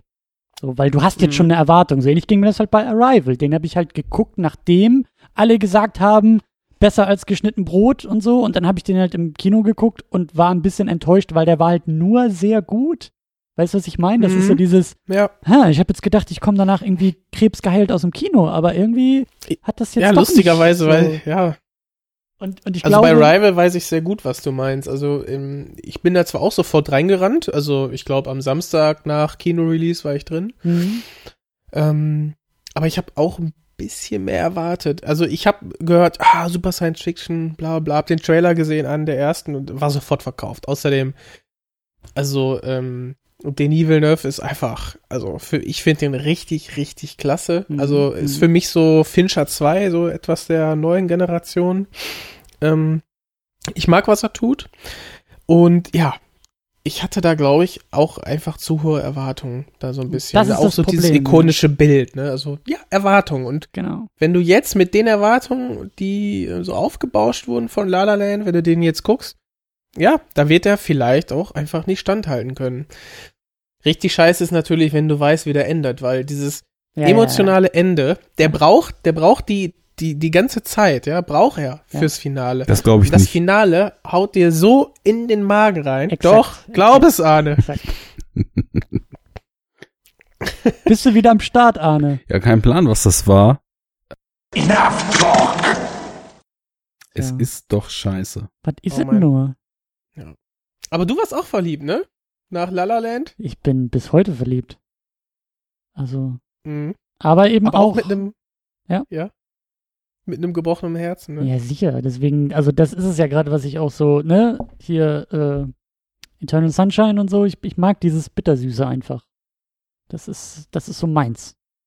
Und äh, Mhm. das hat La La Land echt sehr gut, sehr gut geschafft bei mir. Und irgendwie auch so dieses ganze, ähm, ja, ich verstehe den Backlash halt, also ich verstehe ihn schon auf eine gewisse Art und Weise, aber ich verstehe es halt nicht ähm, sozusagen inhaltlich. Also ich verstehe schon, dass es dann wieder cool ist, das uncool zu finden, was alle cool finden und dieser ganze, auf dieser Metaebene verstehe ich das halt voll, aber ich verstehe Mhm. halt nicht irgendwie, ähm, also ich, ich sehe halt immer noch große Leistung in dem Film und das ist halt auch so, Kontext ist halt irgendwie so wichtig und ich, also ich, das ist so ähnlich wie nach Avengers. Pass auf, jetzt kommt's nämlich. Große These und natürlich haben Superhelden was mit La La Land zu tun. Natürlich. Nee, es ist halt so dieses, ähm, wenn's da ist und funktioniert und dann auch noch so wahnsinnig erfolgreich funktioniert, dann kommen sie alle aus ihren Ecken und sagen, ja, war doch klar, dass es funktioniert.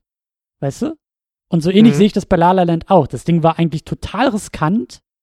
Ähm, und ich sehe da auch eine Menge, also für mich ist es halt auch so ein wahnsinnig, ähm, nicht nur impulsiver Film, aber es ist, es ist auch ein sehr persönlicher Film. Ich glaube, dass da Damien Chazelle wirklich das gemacht hat, was er machen wollte. Und ich glaube da auch an diese Geschichte, dass er den irgendwie seit acht Jahren machen wollte und halt nicht lange, ähm, also oder, oder, oder viel drum kämpfen musste.